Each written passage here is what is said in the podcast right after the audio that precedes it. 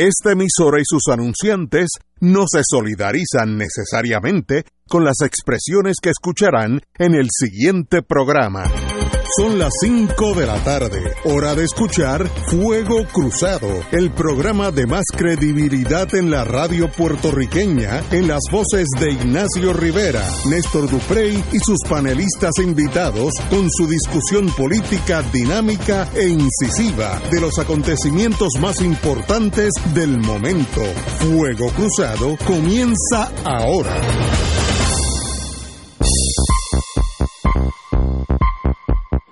Amigos y amigas, hoy es lunes 6 de mayo. Wow.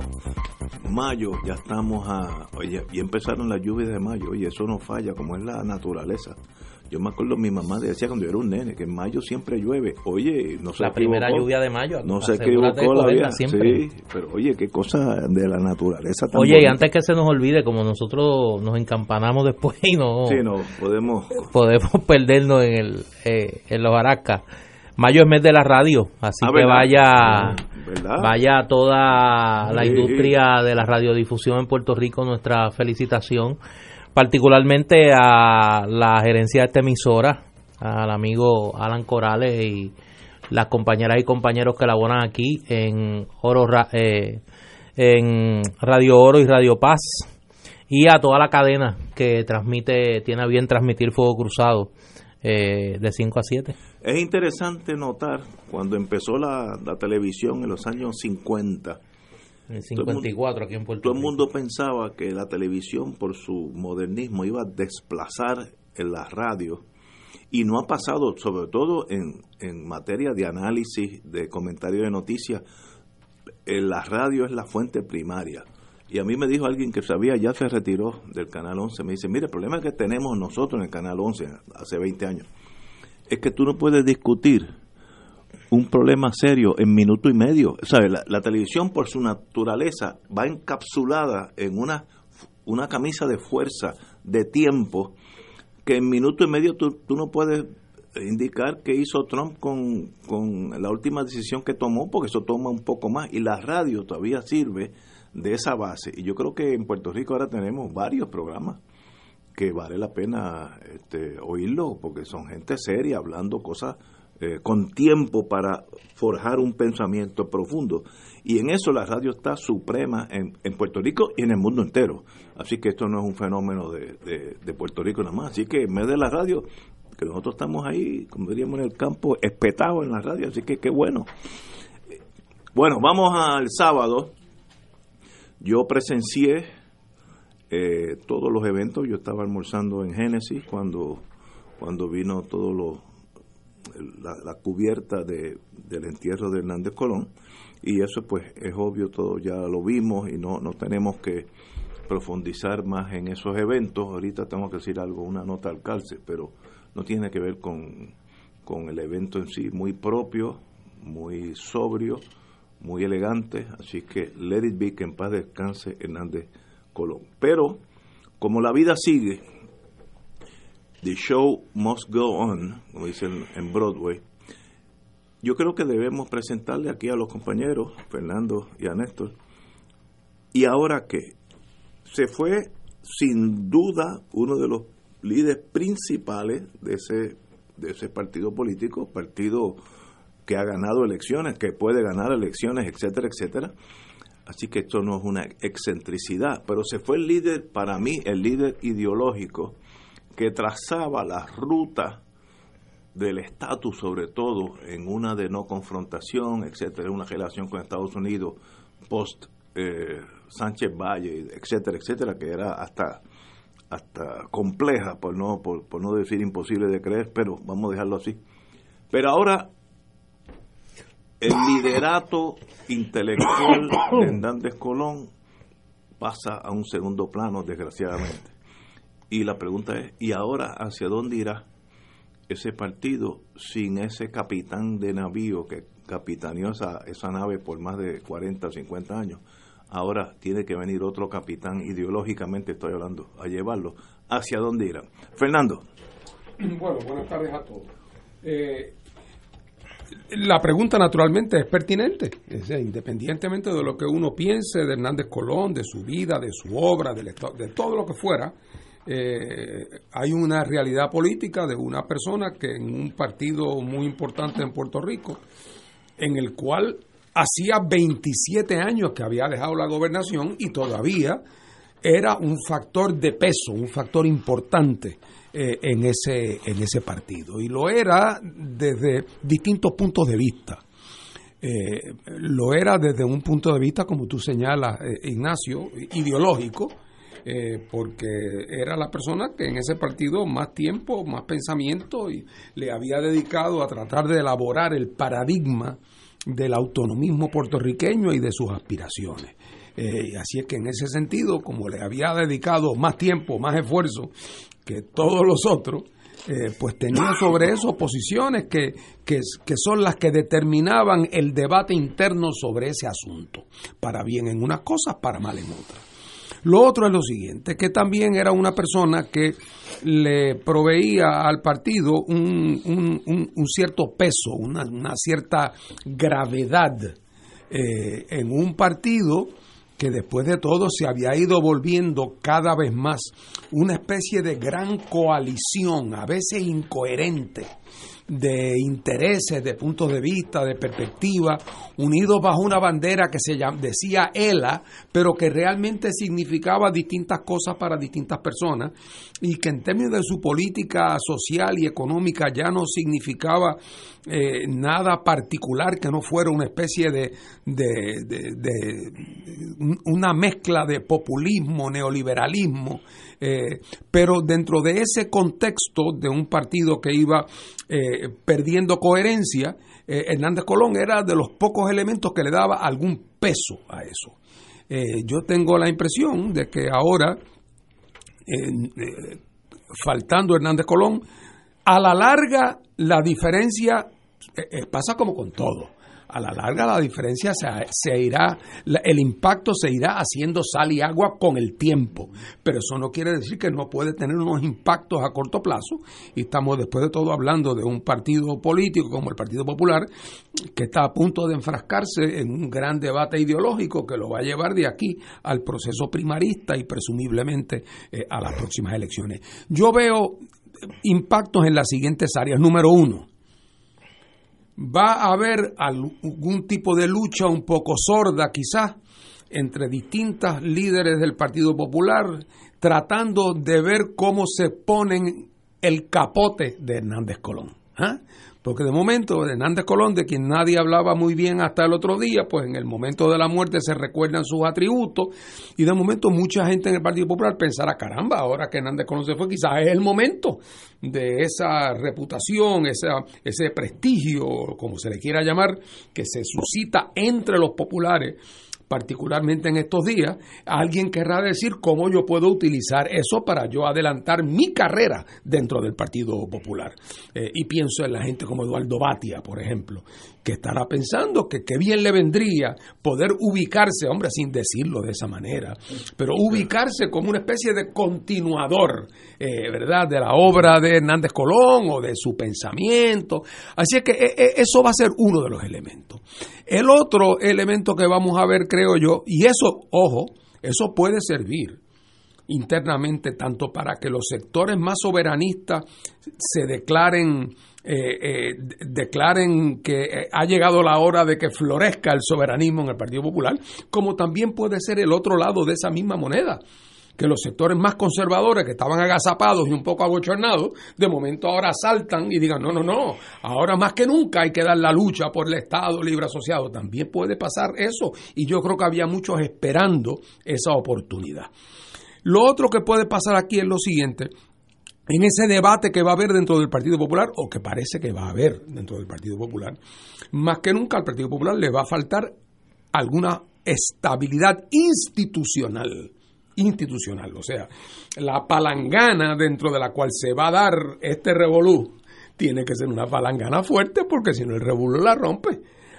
Parte de la fortaleza institucional del Partido Popular estaba representada en el, en el elemento moderador, en el elemento de tradición, en el elemento de liderato personal de una persona como Hernández Colón. Ausente Hernández Colón, esa argamasa, ese pegamento, ese elemento de continuidad histórica se debilita y por lo tanto eh, los debates y las peleas que inevitablemente tendrán que darse dentro de ese partido buscando una identidad en el futuro, eh, tendrán que tener más cuidado que nunca de que la vibración no sea tanta eh, que se rompa la estructura.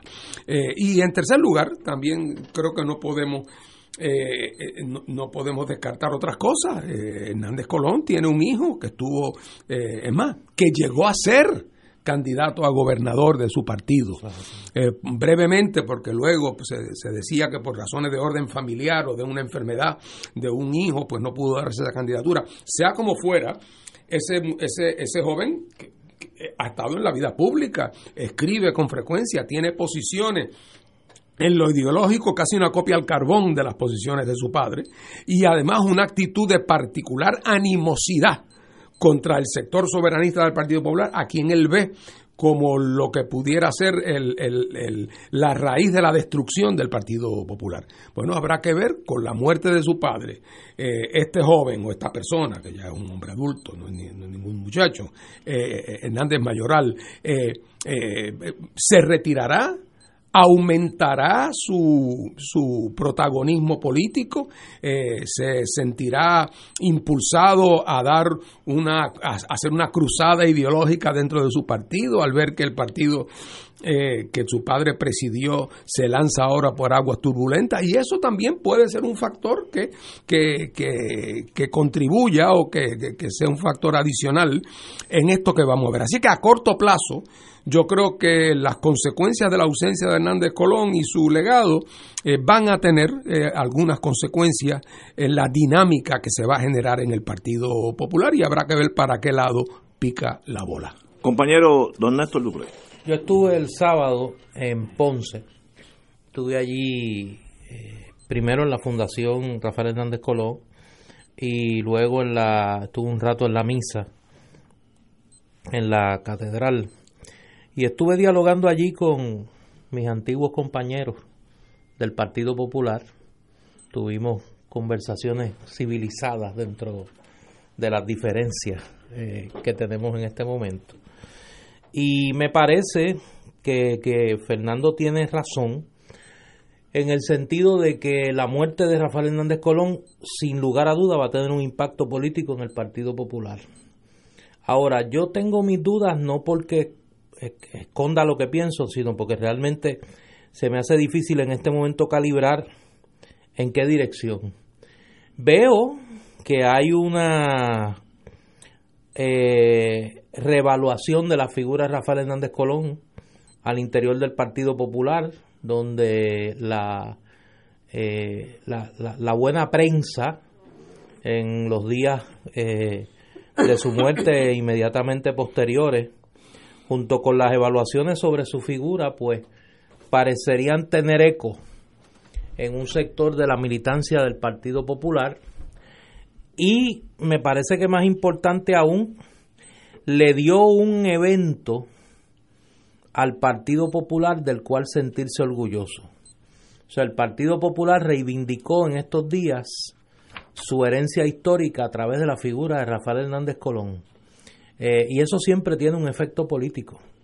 Eh, lo que uno no ve es quién va a ser el heredero político que va a administrar esa herencia política de Rafael Hernández Colón. Eh, quien uno hubiese pensado en términos de la contienda primarista que podía capitalizar sobre eso, que es Roberto Prats, pues yo no vi eso allí, eh, ni lo he visto en, en el eco posterior. Eh, de los demás, pues me parece que, que quizá Eduardo Batia podría capitalizar algo. Ahora, lo que sí creo que es un problema para el Partido Popular al corto plazo y más de cara a la primera primaria para la gobernación que, que enfrenta ese partido, es que no existe en el Partido Popular en este momento una figura que pueda eh, servir de gran componedor, de, de, darle ese gravitas, como decía Fernando, a la colectividad y de poder mediar de, en medio de, una controversia de esta magnitud, como sé que lo hizo en varios momentos Rafael Hernández Colón. Eh, yo no veo en este momento una figura en el Partido Popular con esa dimensión. Y quizá, junto con la ausencia de Miguel Hernández Agosto, que era el gran componedor por excelencia dentro del Partido Popular, pues me parece que la ausencia de esa figura puede, puede traer eh, puede, puede, traer problemas al interior de la colectividad. Uno pensaría en la figura de Aníbal Acevedo, pero me parece que el papel que jugó Aníbal en las controversias que se dieron el año pasado, particularmente en la colectividad, en ese un poco para unos sectores no es la figura que puede elevarse por encima de, la controversia y servir de mediador, de árbitro en una situación como, como esta, pero no sé, no sé. Eh, ahora, sí vi eh, y me parece en ese sentido que, hay que observar cómo eso se, se manifiesta en los días posteriores.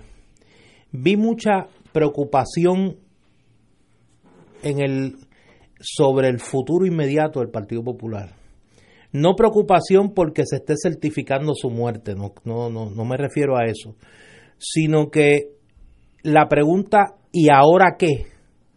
está bien, bien presente en la mente del liderato popular y no me sorprendería que una de las secuelas inmediatas de la muerte de Rafael Hernández Colón es que veamos intentos de respuestas a esa pregunta de ahora qué, en términos del futuro inmediato del, del Partido Popular. No hay duda que es un evento que va a, va a recalibrar los procesos al interior del Partido Popular.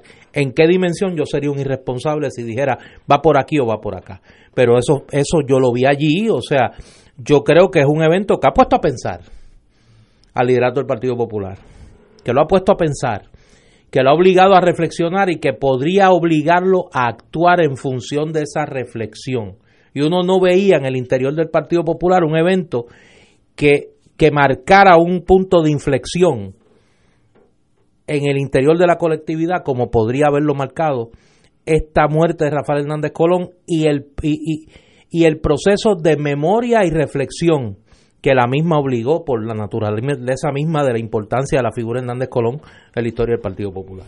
Tenemos aquí una pausa, amigos, y regresamos con este tema. Fuego Cruzado está contigo en todo Puerto Rico. El licenciado Ricardo Pascual cuenta con 29 años de abogado en la práctica civil de daños y perjuicios, caídas, accidentes, accidentes de tránsito y otros. El licenciado ofrece consultas gratis, incluso si no puede llegar a la oficina, vamos a su residencia. Si usted, un familiar o una amistad ha sufrido un accidente, llame para cita y consulta al 787-510-4883, 510-4883. La oficina del licenciado Pascual está en el Centro Internacional de Mercadeo, carretera 165, Torre 1, oficina 210 en Guaynabo, frente a la cárcel federal. Recuerde, llame para orientarle y ayudarle al 787-510-4883, 510-4883. El proyecto de restauración de la iglesia San José del Viejo San Juan necesita albañiles y obreros. Los interesados, favor comunicarse con Yadira Sánchez al 787 7 743-2025. 743-2025. Este año felicitamos a todos nuestros compañeros y compañeras de la gran industria de la radio, que día a día se levantan para servir bien a Puerto Rico. Nos dan alegría, música, información y consejos que nos ayudan a vivir mejor. Y detrás de esas voces en las que confías están los ingenieros, técnicos, los departamentos de venta, programación, noticias y servicios administrativos. Y sobre todo, estás tú. A todos gracias por estar ahí, en los momentos de peligro y en los momentos para celebrar. Por eso y más, felicidades en el mes nacional de la radio. A ti, mujer No importa quién seas, ni de dónde vengas, ni por qué te vas. Mujer, ¿tienes problemas de drogas? Alcohol, violencia, depresión, baja autoestima, infelicidad, ansiedad, falta de sentido que afecta a tu vida familiar. Centro Madre Dominga Casa Belén en Ponce es para ti. Llámanos, porque por cada mujer rehabilitada hay una familia restaurada. 787-290-3627. Mujer que tocas la noche y la llenas de luz, que tienes problemas, anhelos y penas y creo en ti. ¿Sabías que existen cooperativas de trabajo, agrícola, vivienda, transporte, supermercados, farmacias, comunales, juveniles, entre otras.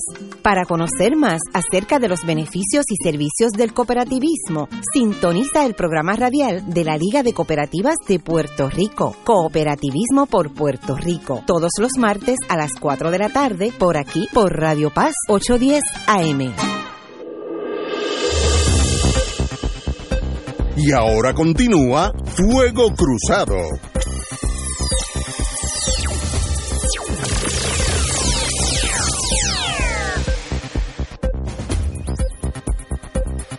Regresamos, amigos y amigos. una pregunta aquí eh, con una querida amiga sobre qué impacto, cómo compara la pérdida de, de Rafael Hernández Colón para el Partido Popular versus la pérdida de Don Luis Ferré para el Partido Nuevo. Y yo creo que son, son circunstancias muy distintas, igual que la muerte de Luis Muñoz Marín. Y es que tanto Muñoz como Ferré, al morir, en los años inmediatamente previos a su muerte, ya no eran un factor decisivo al interior del... la transición del ya ha ocurrido en ambos partidos. En ambos partidos. La última gran controversia en la que Luis Muñoz Marín va a jugar un papel en el Partido Popular es la comparecencia de Rafael Hernández Colón a Naciones Unidas. Y es en 1978, dos años antes de su muerte. En el caso de Ferré, ya en las pugnas internas del PNP, eh, Luis Ferrer no jugaba el papel que jugó, por ejemplo, en el 84, cuando la pugna de, del Padilla y Carlos Romero Barceló. Así que ya no tenían el mismo, el, el, mismo poder al interior de las colectividades, ni Muñoz ni Ferrer cuando mueren, vis a vis Hernández Colón, que hasta que se le diagnostica eh, su condición de leucemia, jugaba un papel. De hecho, la última gran comparecencia, lo que llamarían en la en la época de, la década del 20 y el 30, el testamento político de Rafael Hernández Colón. Es su mensaje con los 80 años, con motivo de los 80 años del Partido Popular, cuando hace un llamado a que el Partido Popular tenía que reflexionar y tenía que un poco sacudirse de la morriña eh, organizativa e ideológica. Y eso fue en julio de este, de este del año pasado. Claro. El, otro, Néstor, es ver el otro lado de esa moneda. En el Partido Popular, eh, hoy día, cuando muere Hernández Colón, el Partido Popular está dividido por el centro ideológicamente. Y en términos de liderato, una multiplicidad de personas aspirando, ninguno establecido y consolidado. Cuando muere Muñoz, Hernández Colón era ya hace tiempo el líder indiscutible del Partido Popular. y en el caso del PNP, Carlos Romero ya era el, el, hombre fuerte del PNP sin que se lo cuestionara a nadie. Mientras que, así que en ese sentido, la muerte tanto de Ferré como de Muñoz lo que fue fue una especie de último capítulo suave de un proceso que ya estaba consolidado. Aquí no. Aquí la muerte de Hernández Colón deja al Partido Popular eh, con los calzones en la rodilla. Mira, me hace una pregunta aquí interesantísima y, creo que la debemos discutir eh, sin yo, sin revelar la fuente, porque es un querido amigo que es popular. Viste que los populares me escuchan. sí, no, no, está dentro. No, no, donde hubo fuego, cenizas quedan.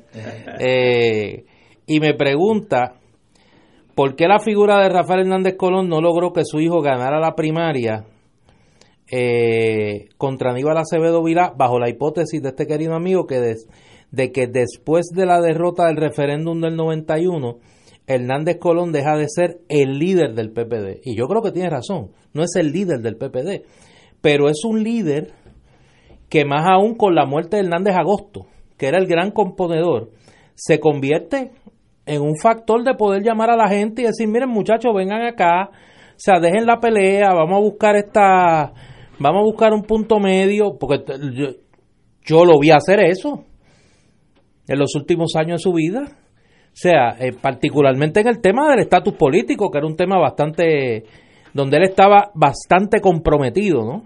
En una postura al interior del Partido Popular. ¿Qué efecto va a tener eso ahora? Yo creo que un poco hay una especie de reconceptualización post-mortem de esa figura de Hernández Colón al interior del Partido Popular, pero vamos a ver.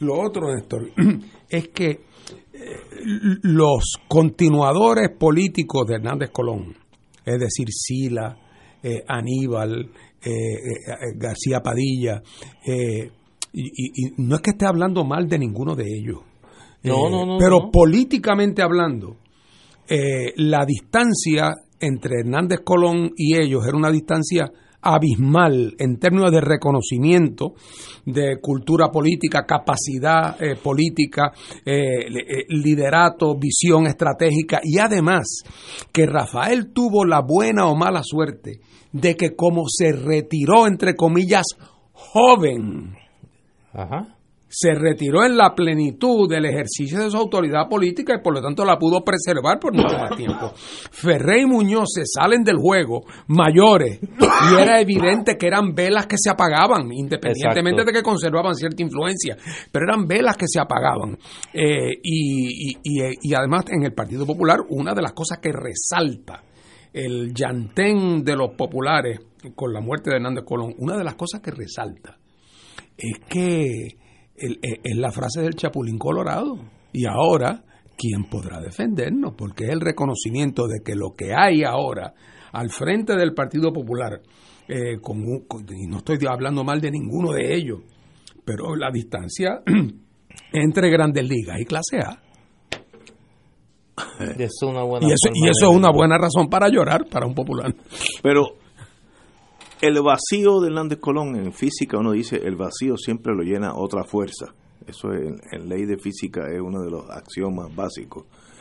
Ese vacío de liderato lo llena alguien a la corta o a la larga. Eso va a pasar porque la vida no, no, no se queda en neutro. La, lo que yo estimo que va a suceder es que ese partido va a seguir siendo de derecha, eh, conservador, eh, callado en torno al estatus porque le, molesta eh, Sánchez Valle y la Junta, mejor es no hablar de eso.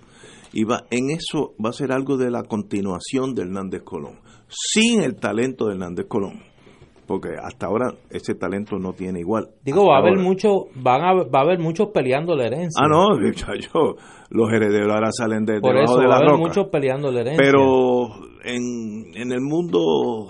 Y ojo, perdóname Ignacio, y ojo que las coordenadas del debate al interior del Partido Popular son distintas a las coordenadas en el país el juicio sobre la figura de Rafael Hernández Colón al interior del Partido Popular es uno, en el resto del país puede ser distinto, por no decir que yo estoy casi seguro que es distinto. O sea, recordemos que obviamente dentro del Partido Popular hay una, hay una visión positiva de agradecimiento, de emulación hasta cierto punto, pero mientras más tú te alejas del corazón, del rollo del Partido Popular, más negativo es el juicio. O sea, y no entremos en las circunstancias que provocan ese juicio, pero todas las conocemos. Pero, pero ojo que un poco la nostalgia que es lógica que, va, que está ocurriendo en el Partido Popular no le enajene aún más. O sea, no le crea una condición de endogamia peor de la que tiene, es decir, de mirarse a sí mismo solamente y no mirar al exterior que ese puede ser un efecto también nocivo. Y sería devastador. Por eso, pero eso puede pasar también. Eso puede pasar también. Yo considero que ese partido hace tiempo tiene que decidir para qué existe el Partido Popular. Existe con miras estrictamente ganar las elecciones y, dividirse el, las finanzas del país. Ahora con promesa tal vez ni eso es posible, pero eh, ¿para qué existe el Partido Popular? Los otros dos partidos tienen metas clarísimas. Partido Popular, el Partido Independentista quiere ser una república, de esas eh, hay 190 y pico en el mundo, fácil. Eh, y los estadistas, pues tenemos 50 estados que, mira, yo quiero ser como West Virginia, North Dakota, etcétera, etcétera. ¿Qué va a hacer el Partido Popular en, ese centro tan incómodo? Ignorar, como el avestruz, meter la cabeza debajo de la tierra y decir, bueno, aquí nada está pasando.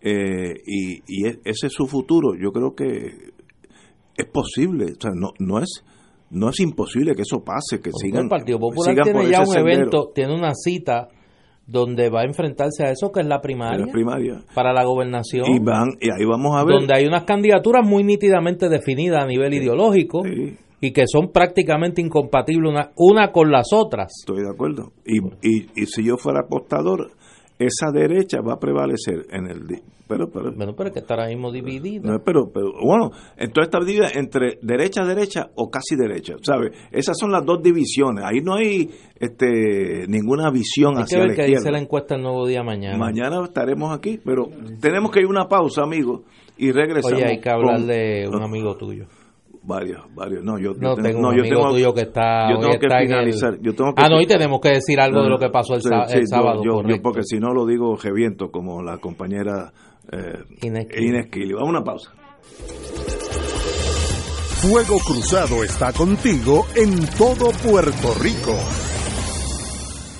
La tecnología avanzada al cuidado de su salud tiene un nombre. Advanced Imaging Interventional Center. Siempre con innovadores servicios en radiología diagnóstica y un personal certificado brindándole confiabilidad con resultados más certeros en todas sus pruebas. Ofrecemos MRI, tomografía computadorizada, angiografía digital, neuroradiología, sonografía y ahora con nuestro nuevo servicio avanzado de PET-CT para pruebas de alta eficiencia. Advanced Imaging, edificio Arturo Cadilla, Centro Médico San Pablo Bayamón, 269-2442.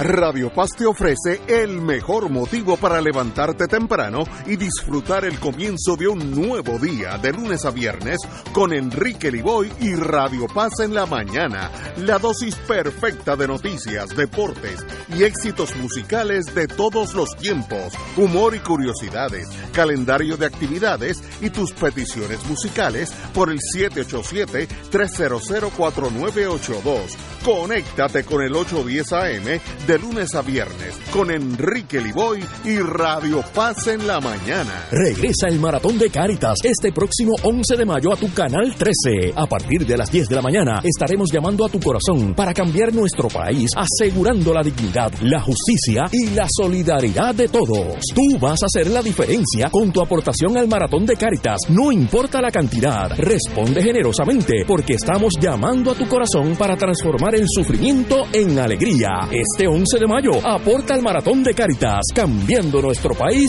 cada día. Te invita a Canal 13, Oro 92.5 FM, Radio Paz 810 AM y El Visitante.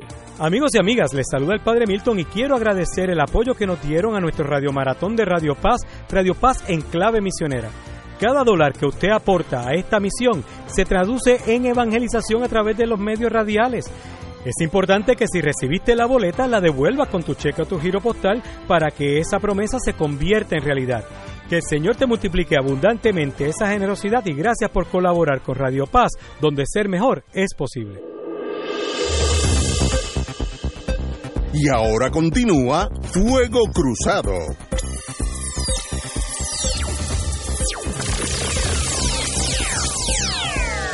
Regresamos amigos y amigas. Esto me incomoda tocar este tema. Como dije, yo estuve presenciando a la hora de almuerzo que eran los, los procedimientos más importantes de la despedida de Hernández Colón. Y de verdad que estuvo muy, muy elegante. Héctor Luis Acevedo habló con una propiedad y una certeza de que hace- bueno, nunca lo había habido, lo había oído hablar tan elegante y tan a un nivel intelectual tal como lo que yo oí. Así que lo felicito. Eh, Hernández Mayoral, como siempre José Hernández Mayoral, de primera clase, una cosa eh, eh, extremadamente bonita y elegante, fina. Pero siempre viene el político, y quiero hablar de la alcaldesa de Ponce, Mayita, Mayita, ¿cómo se llama? Meléndez. Meléndez. Que estuvo 24 minutos porque lo medimos. Cuando eh, alguien dijo, ahí viene, va, mídanlo. Tuvo 24 minutos y si tú me torturas ahora y me dices qué dijo, yo no sé lo que dijo. 24 minutos y nos quedamos en Babia. La mesa de nosotros un poco anarquista, así que ahí hubo comentarios muy negativos, pero a esa hora en Génesis estaba casi lleno de puertorriqueños, porque el, el sábado no hubo turismo, estaba casi lleno de turismo. Todo el mundo le estuvo mal la politiquería de Mayita en ese momento eh, en Ponce todo el mundo, lo que estaba allí, bueno, algunos decían apaga, cambia la cosa, otros como, asumen que uno tiene pala. Ignacio, dile que se calle como si yo pudiera mandar a callar a cualquiera, pero fue unánime. Y digo, hay que tener eh, en inglés la palabra decorum, el decoro, que dice hasta más en inglés que en español, esa elegancia de la vida. Usted tiene que saber cuándo usted va a romper un, un, discurso tipo barricada o cuando hay que tal vez no hablar hubiera sido hasta más, más bonito. Y si va a hablar dos minutos, expresar las gracias y, elegante y qué bonito y se va. Pero lo que digo, literalmente, yo no le puedo decir a nadie lo que dijo porque era la cosa clásica de que los buenos... era un discurso de barricada, empezó a gritar allí. Sí, pues yo la vi y, y, nos dio vergüenza a todos. Y más vergüenza le debe dar a ella, porque ese no era el momento. Ah, que si sale alcaldesa de nuevo, bienvenido. a quien le debe en, dar en ese momento no era. A quien le debe dar vergüenza, porque ella habló allí a nombre de los ponceños. los ponceños deben sentirse avergonzados, porque yo hacía tiempo que no veía una cosa como esa. Yo estaba allí. O sea, el desfase, para ser elegante, entre la intervención de Mayita Meléndez y el resto de la ceremonia. Porque todo el mundo se mantuvo en un nivel de, de, sensatez. Las homilías fueron cortas. Incluyendo, y yo tengo confianza con él, puedo decirlo, de Monseñor Álvaro Corrada del Río, que no se caracteriza por dar homilías cortas. Y dio una homilía allí corta, muy prudente, muy, muy con mucha chispa, como es Monseñor Corrada, eh, Monseñor Rubén González igual. Todo el mundo se portó bien. Eh, Héctor Luis Acevedo estuvo, mire, eh, a la altura de, de, las circunstancias, ¿no? Y dio una despedida de duelo eh, muy, muy emotiva, pero a la vez muy, muy entretenida. Pero esta señora pues bueno, se comportó como lo que es. Es que a mí, a, mí no me sorprende. Lo que pasa es que uno espera que la gente tenga un poquito de, de, calor en la cara. Pero no. Los ponceños se deben sentir bien avergonzados de la conducta de esta señora. 24 minutos. Le metió allí. No, no. Y si fueran 24 minutos, de Jaime Benítez, tú sabes. Pero eran 24 minutos diciendo tonterías en un discurso barricada allí. Yo me evité ese sufrimiento. es que tú eres más inteligente que nosotros. La solución es no prender la televisión en ese momento y yo no la prendí. O bajarle el volumen. Eh, yo, yo estuve en el 80 muy pendiente cuando el entierro de Muñoz, porque estaba consciente de que era un asunto realmente de una gran trascendencia histórica. Eh, y esto me parecía que no era eso, pero no fue por desprecio, es porque me suponía que, estas cosas tienden a no ser entretenidas. Ahora, lo que me sorprende sobremanera es que ustedes estén sorprendidos porque Mallita sea, después de todo, tan consistente. ¿En qué quedamos? ¿La consistencia es una virtud o no es una virtud? Y Mallita ahora y siempre. Mallita antes, ahora y siempre. Así es que, pero otra vez, yo me, evité ese, ese, ya bastante me tocará en el purgatorio, eh, así es que esa se la dejé a ustedes. Bueno, señores, de verdad que fue, de, fue eh, una pena, pero bueno. Fue bien difícil. Eh, Oye, vamos a traer un tema vamos. que yo quiero escuchar la opinión de Ignacio sobre eso, pero tengo, le pedí a Willy que diéramos para que tú afinque emocionalmente una introducción musical antes de hablar del tema.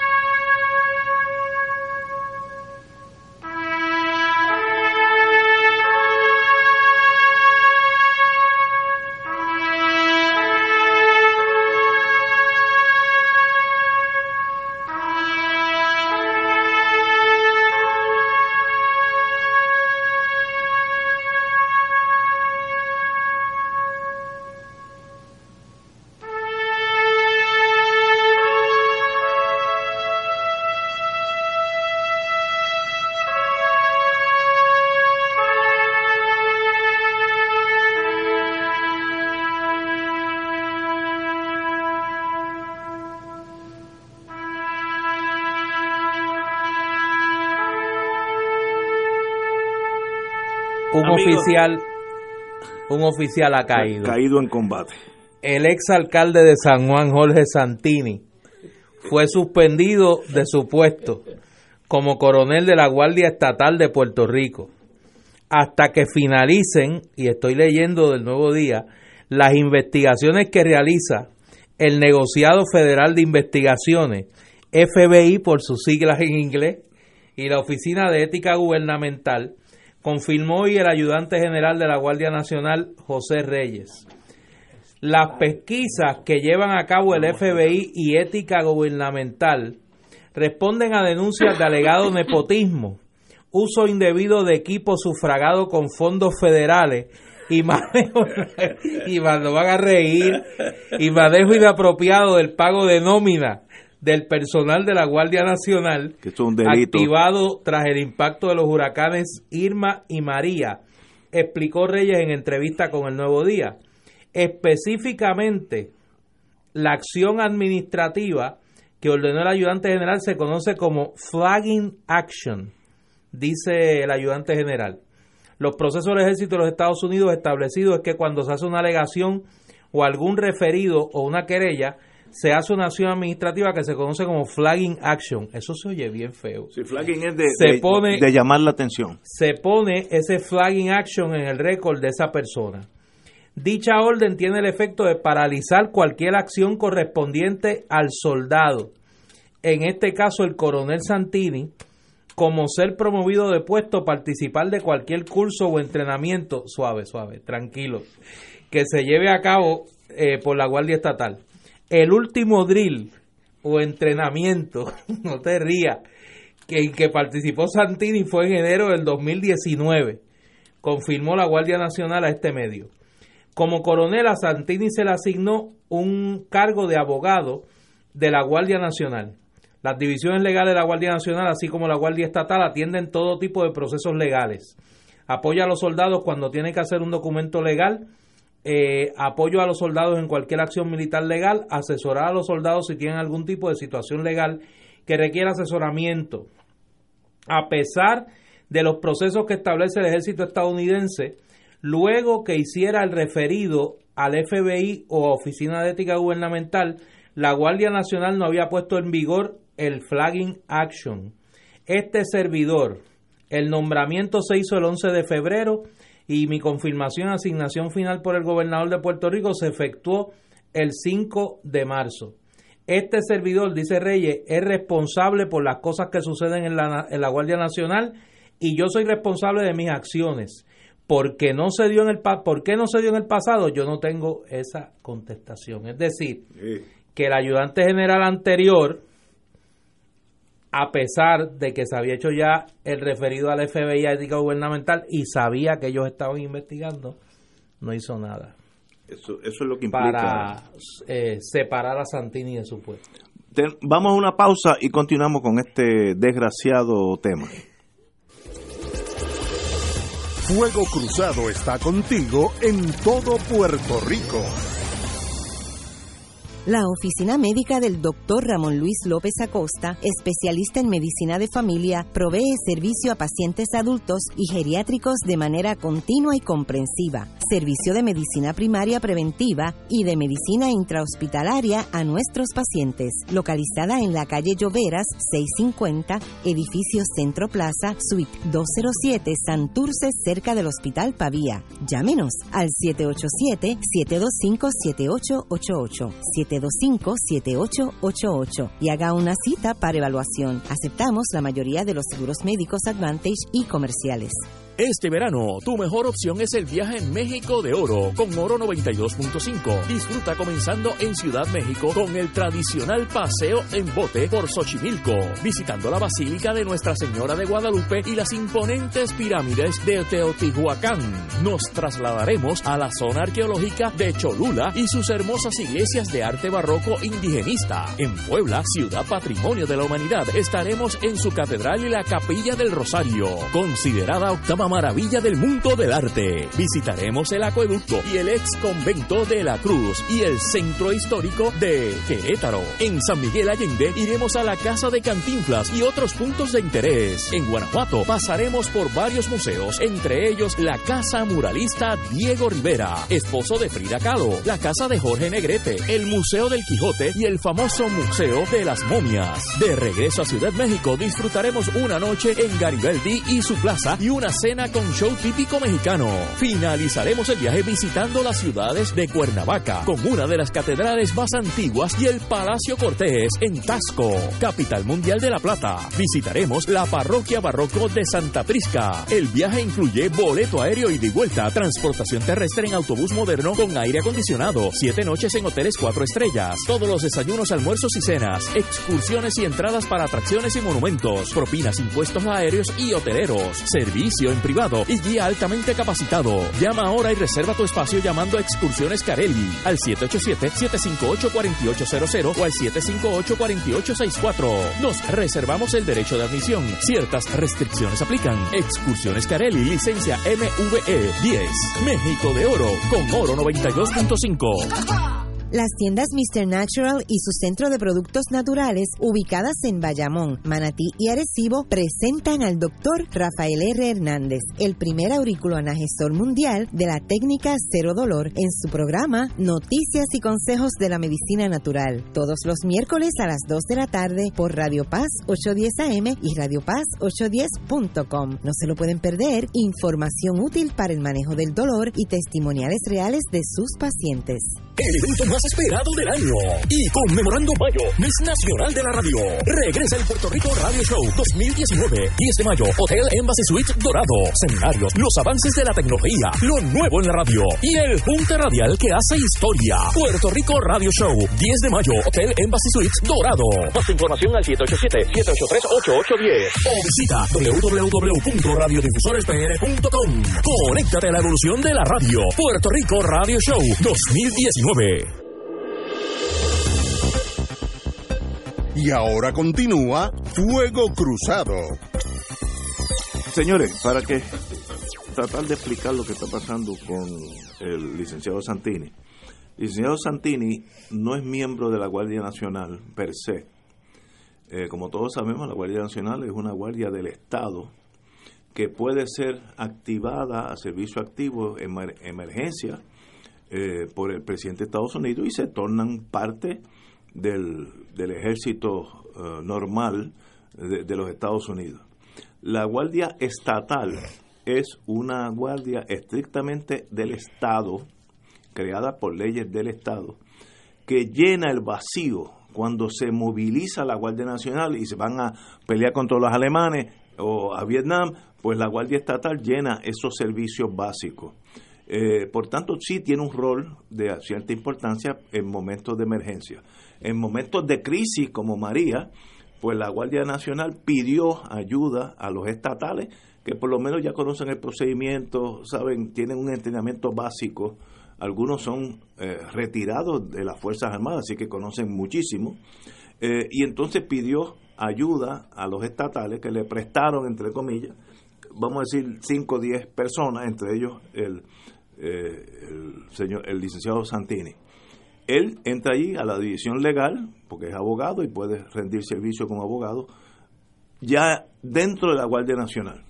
La problemática de existir, yo no estoy juzgando a nadie, es que él cobró cuando estaba activado, la palabra, eh, eso se llama en inglés, recall to active duty, eh, activado a, a servir, eh, y ya eres miembro de la Guardia Nacional, pero a la vez estaba cobrando, y parece que cobró, parece que cobró, de, del contrato que tiene con el Senado.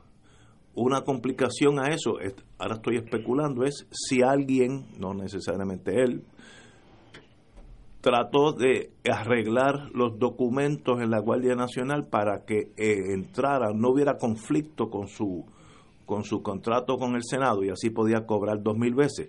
Eso es otro delito porque está alterando documentos públicos. Eso yo no sé si pasó, pero por lo que han dicho o lo que están emitiendo ética me da la impresión. El FBI, no sé qué jurisdicción tiene en este caso, hay unos rumores que se enviaron unos generadores de electricidad donde no, no tenían que ir.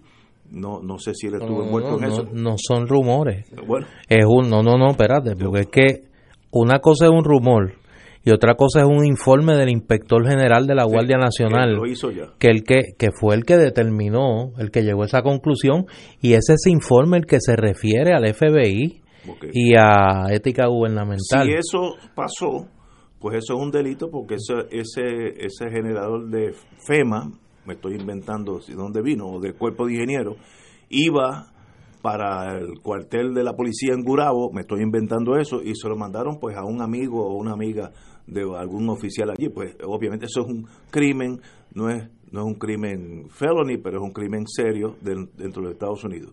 En ese torbellino legal se encuentra el licenciado Santini, como yo soy abogado de defensa, le deseo lo mejor a nadie. Yo no quiero que nadie salga convicto de nada nunca, pero la vida a veces nos, nos, nos, nos marchita ese pensamiento tan noble. Eh, obviamente su carrera, su carrera militar.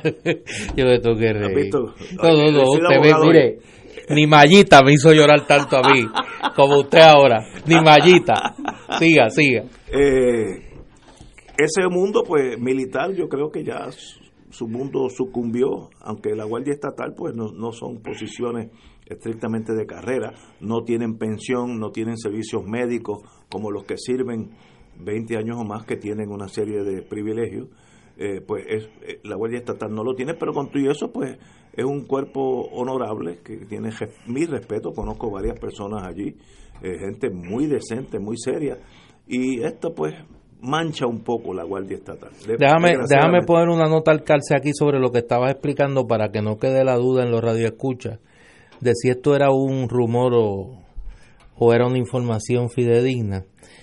El 28 de abril del 2019 se informó la salida de la Guardia Nacional del coronel Jesús Nesti Delgado.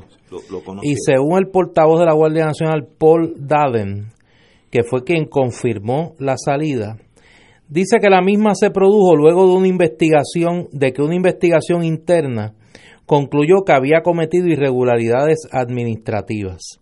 El coronel Delgado fue investigado por irregularidades administrativas en el manejo de personal durante la emergencia después del paso del huracán María. Se concluyó la investigación hace semanas y el, y el coronel fue sancionado. Delgado entonces optó por renunciar a la Guardia Nacional. Y más adelante dice, se desprende de una investigación interna de la Guardia Nacional que Delgado no tomó medidas disciplinarias contra el mayor Héctor Vázquez Rivera, quien posteriormente fue sancionado y expulsado de la Guardia Estatal tras dar instrucciones para movilizar un generador a la residencia de una civil en Trujillo Alto en medio de la emergencia eh, provocada por el huracán María. Delgado, el coronel de la Guardia Estatal y exalcalde de San Juan, Jorge Santini, supuestamente protegieron a Vázquez Rivera en medio de la investigación interna y alegadamente dieron instrucciones para que otros oficiales no cooperaran con la pesquisa. Esos son, pues, violaciones militares claras. Aquí Pero no- verdad que no es un rumor. Bueno, era rumor hasta que tú me leíste eso. Yo traté de, de suavizar Sí.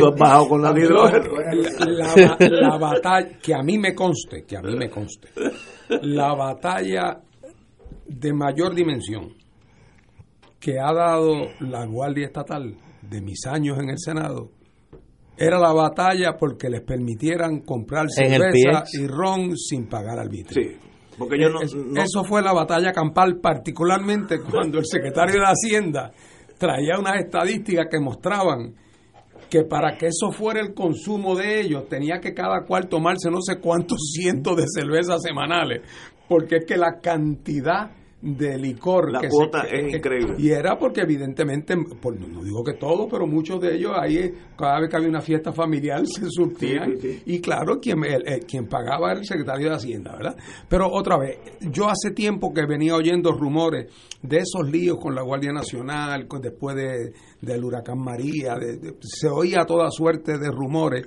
de, de- de manejos malos turbios de eso del el generador para casa de una amiga, que quizás no sé cuán meritoria pudiera haber sido, pero vamos. La mitad o el generador. No quiero ni, no, quiero, adentrarme en ese terreno, pero, a lo que voy fuera de broma, es que pues nada, hay investigaciones en curso, ya evidentemente a mí me extrañaba como que el asunto no acababa de salir público, porque siempre se mencionaba al exalcalde de una manera u otra, de más decir que yo no tengo la más mínima idea de una forma ni de la otra, pero por lo menos ya el, el asunto parece ya estar en la superficie y hay eh, eh, investigaciones caminando, el FBI estaba metido y otras eh, organizaciones, así que en su momento ya, ya sabremos y se adjudicarán la responsabilidad. Señores, son las seis de la tarde, tenemos que ir a una pausa, amigo. Fuego Cruzado está contigo en todo Puerto Rico.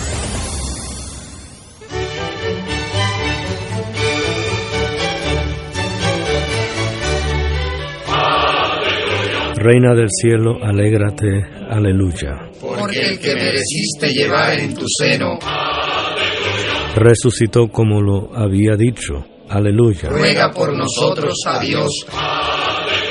Gózate y alégrate, Virgen María, aleluya. Porque ha resucitado Dios verdaderamente. Oremos. Oh Dios, que por la resurrección de tu Hijo, nuestro Señor Jesucristo, has llenado el mundo de alegría.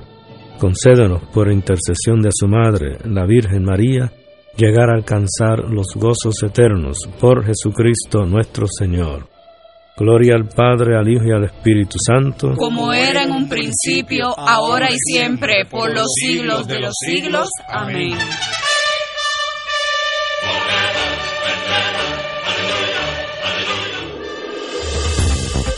Aquí la llama se enciende cada tarde a las 5 porque escuchas Radio Paz 810 AM, WKBM San Juan y retransmite en diferido WOROFM Corozal San Juan, la Casa de Fuego Cruzado, el programa de más credibilidad en la radio puertorriqueña.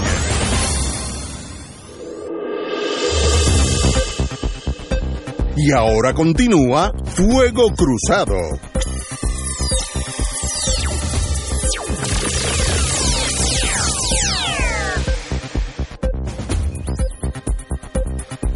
Amigos y amigas, continuamos con el, issue de, la Guardia Nacional, eh, de sus investigaciones. Yo conozco varias investigaciones que donde estuve envuelto. Son investigaciones, si vienen de Washington, muy serias. Hay un protocolo a seguir y el hacha cae donde cae, eh, porque allí sí, en la oficina del Inspector General, eh, pues es autónoma y usted puede ser almirante de la flota del Pacífico, que si el inspector general dice que usted se pasó de la línea, cuando llega almirante ya tiene los 20 años para jubilarte, ahí mismo te jubila. Hubo un accidente, ¿te acuerdas aquel submarino que subió muy rápido y le dio un barco japonés y lo hundió? Pues ese, ese señor tiene una carrera, iba derechito para ser almirante. A las dos semanas era civil. Así que estas cosas, los militares manejan esa, esos problemas internos muy bien. Aquí hay una se suaviza la cosa porque es la Guardia Estatal que se reporta a la Guardia Nacional y ahí pues como dijo, dio a entender el nuevo jefe de la, Guardia que hay que felicitarlo. Da la impresión que canta las bolas y los extrae como son, que eso hacía tiempo que no pasaba por ahí. Eh, pues puede haber ese matiz político, decir, mira, vamos a olvidarnos de esto porque somos todos del mismo partido, etcétera Así que eh, le deseo lo mejor. pero, eso tú lo dices así, como un pienso tuyo. ¿sí? hombre, le deseo lo mejor. Como de tu imaginación. Ay, anyway, Mira, eh, me aclara un amigo y tiene toda la razón. Eh, le envío saludos a él, eh, parte de miembro Prime del bufete extendido, que en el caso de Santini son dos eventos distintos. Hay una investigación. El doble sueldo. De haberle facturado al Senado mientras estaba activado en la Guardia Estatal durante la emergencia de Irma y María. Que no puede pasar. Eso, eso, eso es una. La segunda es que como miembro del equipo del cuerpo investigativo de la división legal de la Guardia Nacional, a él se le asigna a investigar este evento de la Generadores. el regalo del generador No, no, a la amiga de Trujillo Alto. no lo ponga así. Pero es que eso es lo que dice el, propio prestado. ayudante general. No, no fue prestado. Se lo regaló. se lo regaló. Y se lo regaló. Se lo regaló. Y, y entonces él interviene mientras está investigando para modificar el testimonio de, de unos oficiales de la Guardia Nacional. Y si, y si interviene con los con los documentos, eso es otro delito. Así que Exacto. está es una cosa O sea, que muy- son muy ya seria, dos- dos muy pa' seria, tres. Muy seria. Bueno, Sí. let it be, que, que le, le deseo lo mejor, yo no deseo mal a nadie. Tú le que deseas lo mejor. Lo mejor de su vida. Bueno, bueno señores, vamos a la local politics. Ante la Por ahí empezó la encuesta el nuevo día hoy. ante la salida de mi amiga Carmen Yulín del ruedo político en San Juan, sería Rosana López la candidata popular que más difícil le haría al Partido Nuevo recuperar este municipio que perdió en el 2012. De más está decir que el PNP tiene unas ganas de ganar San Juan que no puede con ella, como diríamos allá en España. Eh, el PNP, según la encuesta Nuevo Día, eh, que ya, ya está circulando, el PNP, si se presentara como su candidato el senador Miguel Romero, como la senadora Zoela Boy, tendrían una ventaja para ganar la alcaldía de San Juan. Así que, según la encuesta del Nuevo Día, San Juan pasaría, si la elección fuera hoy, de eh, manos populares a PNP. No obstante, eh, si las elecciones fueran hoy, cualquiera le ganaría, cualquiera de los PNP le ganaría a la senadora López por una estrecha ventaja de cinco puntos, que eso no es, eso es un, un, un fin de semana puede cambiar esos cinco puntos. Diferencia que está en borde del margen de error para la nuestra. En cambio, si la contienda por la alcaldía de San Juan fuera contra el ex, ex- el ex director ejecutivo de gerencia y presupuesto, el amigo Armando Valdés, popular, la ventaja de Amigo Romero. Sí, señor, amigo mío. La ventaja de Romero y Lavoy sería más holgada, de 8 y 6 puntos respectivamente. Romero, López y Valdés han anunciado su interés de ser candidatos, bueno, para eso están las primarias. Eh, aunque no fue hasta el 22 de marzo que ofi- oficializó su aspiración a la gobernación, la alcaldesa Yulín Cruz había anticipado hace meses que no buscaría un tercer término por San Juan, lo que abrió la puerta para que afloraran los interesados en el cargo. Yo creo que al Partido Popular se le está haciendo bien difícil San Juan, le voy a decir, porque en San Juan hay más estadistas que populares. San Juan no es la isla entera, es, un microcosmo. Por tanto, la magia que tenía Carmen Yulín de jalar votos de otros lados, empezando por los pipiolos que están aquí, muchos de los cuales votaban eh, alcaldía eh, con Carmen Yulín. Los otros grupos disidentes, eh, minoritarios, mejor dicho, la comunidad dominicana, eh, los, los, los viejos sanjuaneros, que es un grupo de personas bien difícil en algunos, ella los enamoraba y por, podía consolidar votos que no son en torno a la gobernación, no eran para el Partido Popular. Pero ella siempre ganó con esa magia. Se va Yulín y si los candidatos que están, Rosana o Valdés, del Partido Popular, van con los votos populares, le aseguro que pierden las elecciones porque en San Juan hay más estadistas que populares. Ahora, ellos, cualquiera de esos dos, tiene la magia de hacer, eh, ¿cómo se dice? Eh, unir gente de disímiles eh, componendas, ¿no es? Se me está, hoy, hoy estoy con el inglés subido. Eh, de, de asimilar unos otros grupos minoritarios en San Juan que era la magia que tenía Carmen Yulín. Si no lo tienen, van a perder. Esa es mi, mi visión de lo que va a pasar en San Juan. Compañero. Bueno, yo creo que, en primer lugar, yo creo que lo primero que hay que decir es que el Nuevo Día eh, es un periódico que, de los pocos récords perfectos que tiene, que siempre se equivoca en San Juan. Eh, porque en todo lo otro eh, no tiene récord perfecto, pero aquí el récord es perfecto. Desde que yo recuerdo, el, nuevo día eh, encuesta mal en San Juan. Así es que, y si para colmo de cuento estamos hablando de una encuesta que se está haciendo un año y cuatro meses o cinco meses antes, o sea, esto me parece a mí que mejor nos iría con el horóscopo.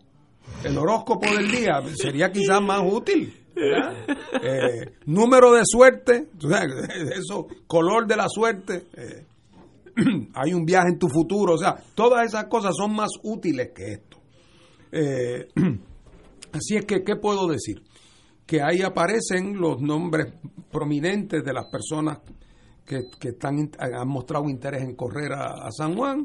El periódico El Día dice que todas andan más o menos iguales, que está todo el mundo cerca, que está todo el mundo apiñado. O sea, es de, los, de las encuestas menos informativas, menos útiles que yo puedo pensar. Y otra vez en el contexto de un periódico que no la pega nunca en San Juan. Es casi como un punto de honor equivocarse en San Juan y equivocarse por mucho. Eh, además, que no solamente que falta un año y siete meses, hay veces que un año y siete meses puede haber poco cambio. Aquí en Puerto Rico, el próximo año y siete meses van a ser años y siete meses de desarrollo eh, que van a tener mucha contundencia eh, y que ciertamente van, es más, todavía no sabemos ni quiénes van a ser realmente los candidatos a alcaldes eh, de San Juan, porque el, el, primer día para la erradicación de candidatura no es hasta el primero de diciembre por no decir que aún de los que se, se inscriban el primero de diciembre, puede haber algunos que no lleguen a la primaria, la primaria es en junio. Eh, así que estamos en, en, una especie de especulación sobre especulación sobre especulación. Eh, y que la discusión sería igualmente productiva o improductiva si en vez de estar hablando de la encuesta estuviéramos hablando así sin, sin contexto, salvo el contexto normal de la vida de cómo se ven las perspectivas para la carrera eh, en, San Juan. Así es que, dicho eso, eh, creo que lo que tenemos que estar es atentos a los acontecimientos. Creo que está todos los eventos están por caer en su sitio. Eh, yo a las cuatro personas que anuncian sus candidaturas no es que las conozca bien, pero, pero los conozco. los conozco políticamente, políticamente hablando. me parece que ninguno tiene la, la destreza política que Carmen Yulín mostró tener, eh, ni de lejos, eh, y, por lo tanto eh, no, no, no hay manera, es que no hay manera de saber de quién, quién puede prevalecer eh, si es que en efecto esos fueran los candidatos, los candidatos entonces. Sobre la gobernación no podría decir lo mismo, aunque también podría decir que una encuesta hecha mañana sobre la gobernación tampoco nos va a decir absolutamente nada. Eh, y, así es que, pues, pues, francamente no sé qué más decir. Además que me molesta siempre que el periódico El Día eh, pretenda con su cabezote imponer la agenda eh, del diálogo en, en, el país. Eh, y, y, me parece todavía más afrentado cuando resulta que hablan sobre una ciudad cuyas encuestas en el pasado siempre han estado notoriamente equivocadas. Compañero Don Néstor. Yo tengo el mismo parecer que Fernando en cuanto a la, la utilidad de proyectar esos números hoy a noviembre del 2020. Eh, Ahora, me parece que sí indican unos elementos que hay que tomar en consideración. Número uno, eh, como yo le decía a un amigo esta mañana, a mí no me sorprende ninguno de los de las tendencias que señala la encuesta del nuevo día. Número uno, que Roxana López, para decirlo en lenguaje cagüeño, le da una pela a la otra persona que ha planteado que va a correr en el partido en el Partido Popular, Armando Valdés. Segundo, eh, que los candidatos del PNP superan a los candidatos del Partido Popular en este momento. Y que con Rosana López el margen de derrota es menor. Pero que como quiera, los candidatos del PNP se imponen. Tercero, que Suela Boy es la figura dentro del PNP que más arraigo tiene para la candidatura a la alcaldía y que me parece que, que que por lo menos fuera del PNP proyecta un respaldo y por los números del nuevo día, si uno los da por buenos, al interior del PNP también. Eso pues presenta unos elementos de cara a, al futuro cercano de ambas colectividades en cuanto a San Juan que pues hay que mirar. Surgirá una alternativa conservadora en lo social, eh, movida por el sector fundamentalista eh, contra Zoela Boy, quien se ha convertido quizá en la niña símbolo del liberalismo social al interior del PNP. Eh, llevarán los números de los candidatos del Partido Popular a la búsqueda de un tercer candidato que pueda proyectar mejor que los dos que ahora mismo están en la contienda. Tercero, hay un número aquí que fue el que a mí más me llamó la atención y es que un 11% en esa encuesta señala que quisiera votar por otro candidato, sin decir quién es. O sea, es un candidato eh, sin identificar. Fíjate que no dicen que no votan por ninguno. Dicen yo quiero votar y quiero votar por otro candidato que no sean estos que están aquí. Y entonces, curiosamente, ni el Partido Independentista, ni el Movimiento Victoria Ciudadana, que ni tan siquiera estamos inscritos todavía como colectividad, ambos aparecen con el mismo por ciento, 4% en un caso y 3% en otro, que es particularmente, y es, un, es el dato que por lo menos, claro, cada cual mira lo que más le interesa. Me estuvo curioso que cuando el PIB y Victoria Ciudadana bajan un punto, es cuando Zoela Boy es la candidata del PNP. Lo que quiere decir que ahí hay una base social probablemente que se, que, que se comparte y que cuando la figura de Zoela Boy está en la, en, en, en la pregunta, pues se tiende a identificar con ella. Pero claro, están votando por una, están identificándose con una marca, no con un candidato, es una marca. Que en ese sentido yo tengo que decir que a mí me alegra mucho que la marca del movimiento Victoria Ciudadana, sin tener un candidato o candidata, ya se le coloque a un nivel como el, como el actual de 3 a 4% en San Juan, que pues me parece que son números más que positivos. Así que, pues, yo creo que como suelen decir los políticos como radiografía del presente, pues es útil por lo que puede implicar al interior tanto del PNP y del Partido Popular eh, en cuanto a las tendencias que refleja esa encuesta. Curioso para mañana, que lo, son los números de la primaria del Partido Popular. Los números de la alcaldesa son positivos. Cuando tú sumas, el nuevo día trata de jugar con el, con el titular, pero cuando tú miras los números son positivos. Más de la mitad, más de la mitad de los encuestados aprueban o ven favorablemente la obra de Carmen Yulín Cruz en San Juan. Pero como candidata a la gobernación. No, no, no, no, como ah, alcaldesa. En, en, la noticia que aparece hoy, no se no, esa no es la manera en que lo preguntan. Preguntan por aprobación o desaprobación. De, lo, que ha hecho. Para eh, un, un, punto de vista es que esa, esa pregunta es una especie de proxy. De proxy. si, si apruebas es pues porque está indicando, bueno, yo no creo que eso es lo que indica eso, pero ciertamente indica que es posible, que no es incompatible. Lo que pasa es que al nuevo día, como siempre, se le chispotea algo. Y en el fin de semana, cuando estaban promoviendo que esta semana se publicara la encuesta, uno de los adelantos era cómo, cómo está la contienda entre Ricardo Rosselló y Carmen Yulín Cruz. Pues obviamente ahí te está dando a entender que en la pregunta de la primaria del Partido Popular, quien está en la delantera es Carmen Yulín. ¿Cómo van a jugar con eso mañana? Cuando publiquen los números, pues habrá que ver. Yo tengo una teoría, y las teorías, como decían en inglés, eh, son como los ombligos, todo, el mundo por lo menos tiene uno, por lo menos tiene uno.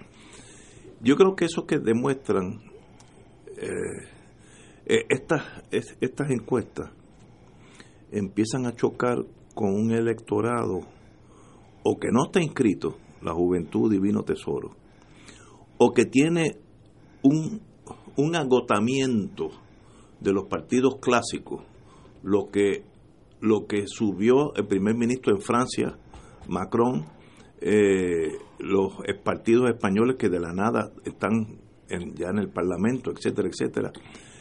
Y yo creo que eso se está dando en Puerto Rico y nosotros no lo estamos viendo.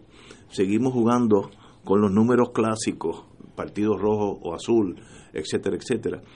Y yo, yo en mi, por mi profesión, yo tropiezo con mucha gente y mucha gente joven. Y de verdad, el despegue que esa gente tiene a la política tradicional es algo que es difícil de comprender, a menos que uno esté tranquilo con ellos y se dé un vinito y hablen. Tú te das cuenta que esa gente desconfían del mundo político, la gran mayoría de, mayoría de ellos. Estoy hablando de los que están inscritos. La otra mayoría no están ni inscritos ni les interesa estar inscritos. Esas fuerzas negativas, por algún lado, van a salir un día de esto.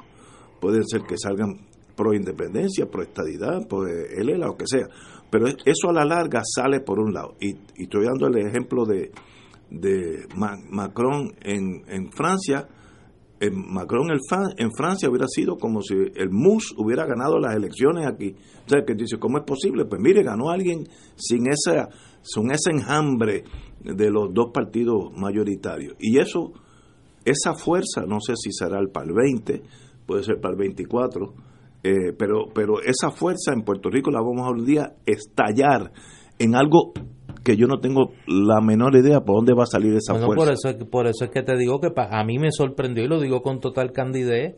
Primero que incluyeran a Victoria Ciudadana en la encuesta y segundo que en San Juan saliera de la manera que salió un partido, un movimiento político que no está inscrito, que, que, no se sabe ni quién va a ser su candidato o candidata en San Juan, tiene 4% o 3%. Eso es la tesis mía de, de, que hay agotamiento de la política clásica, agotamiento, el pueblo no aguanta más. E interesantemente, ¿por dónde estallará? No e interesantemente no se ve en el caso del PIB un desgaste producto de polarización, sino que mantiene, mantiene su, su, número histórico del 4% en San Juan. Lo, otro que parte de las razones por las cuales este tipo de encuestas para mí es tan insatisfactoria es porque son encuestas que no tienen fondo, no tienen fondo, por ejemplo. O sea, es como es, es, como preguntándote lo que puede ser tu capricho en este momento.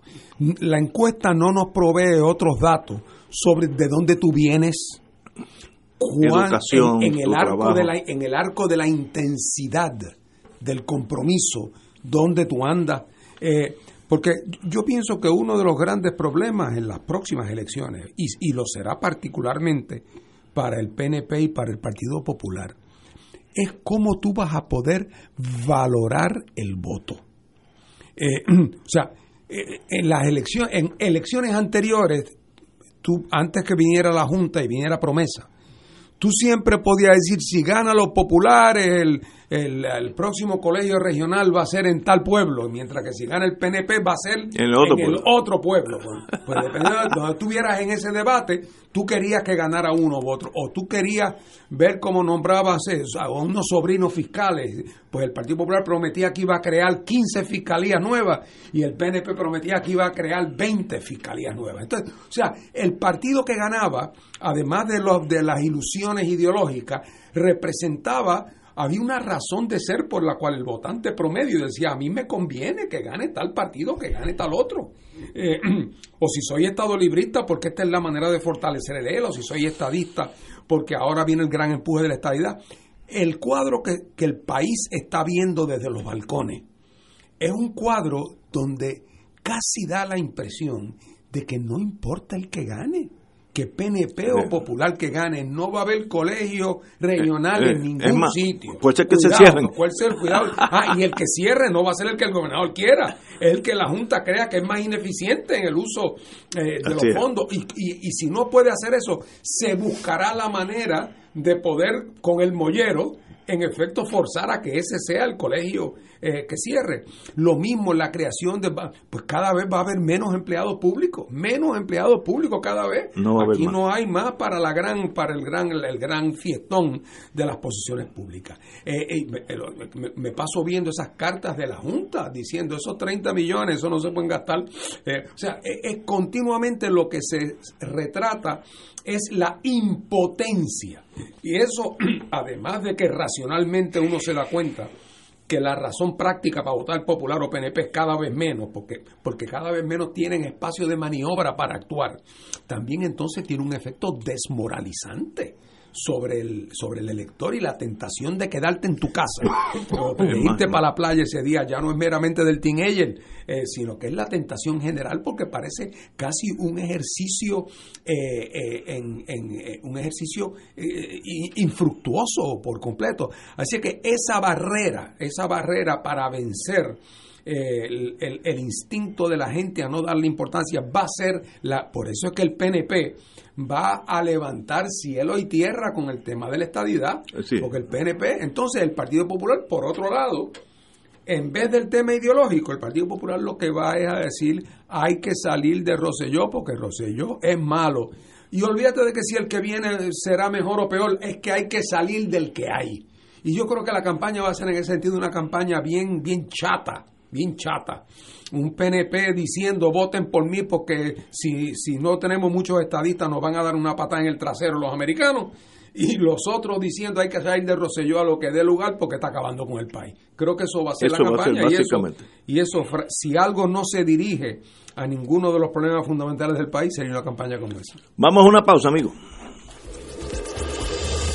Fuego Cruzado está contigo en todo Puerto Rico.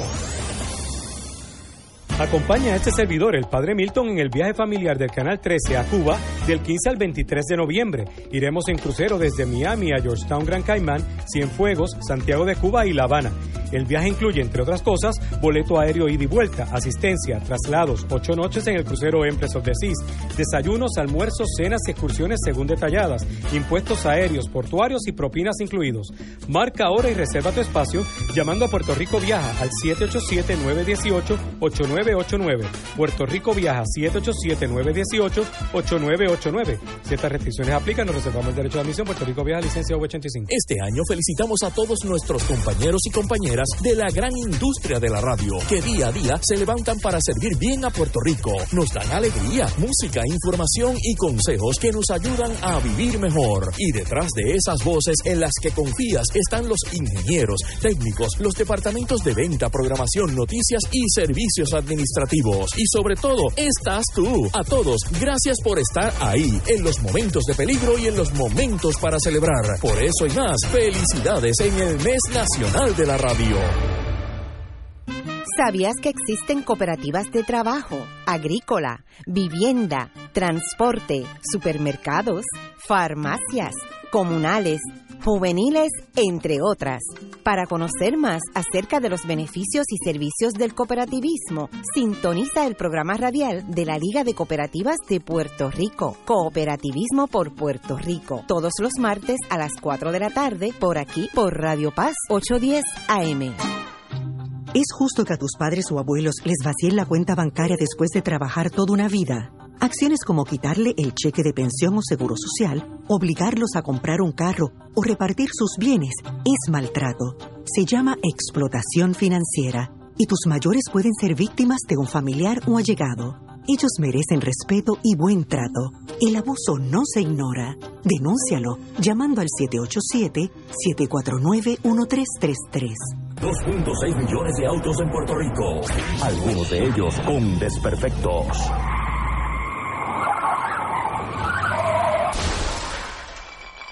Autocontrol. Tu carro. Tu carro. Tu mundo. Lunes a viernes a las 11 de la mañana por Radio Paz 810 AM.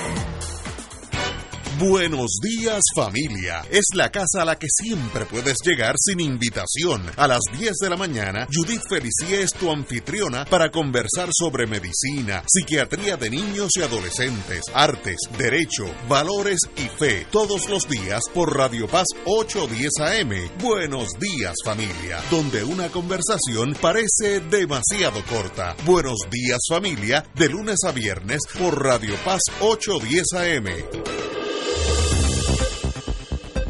Y ahora continúa Fuego Cruzado.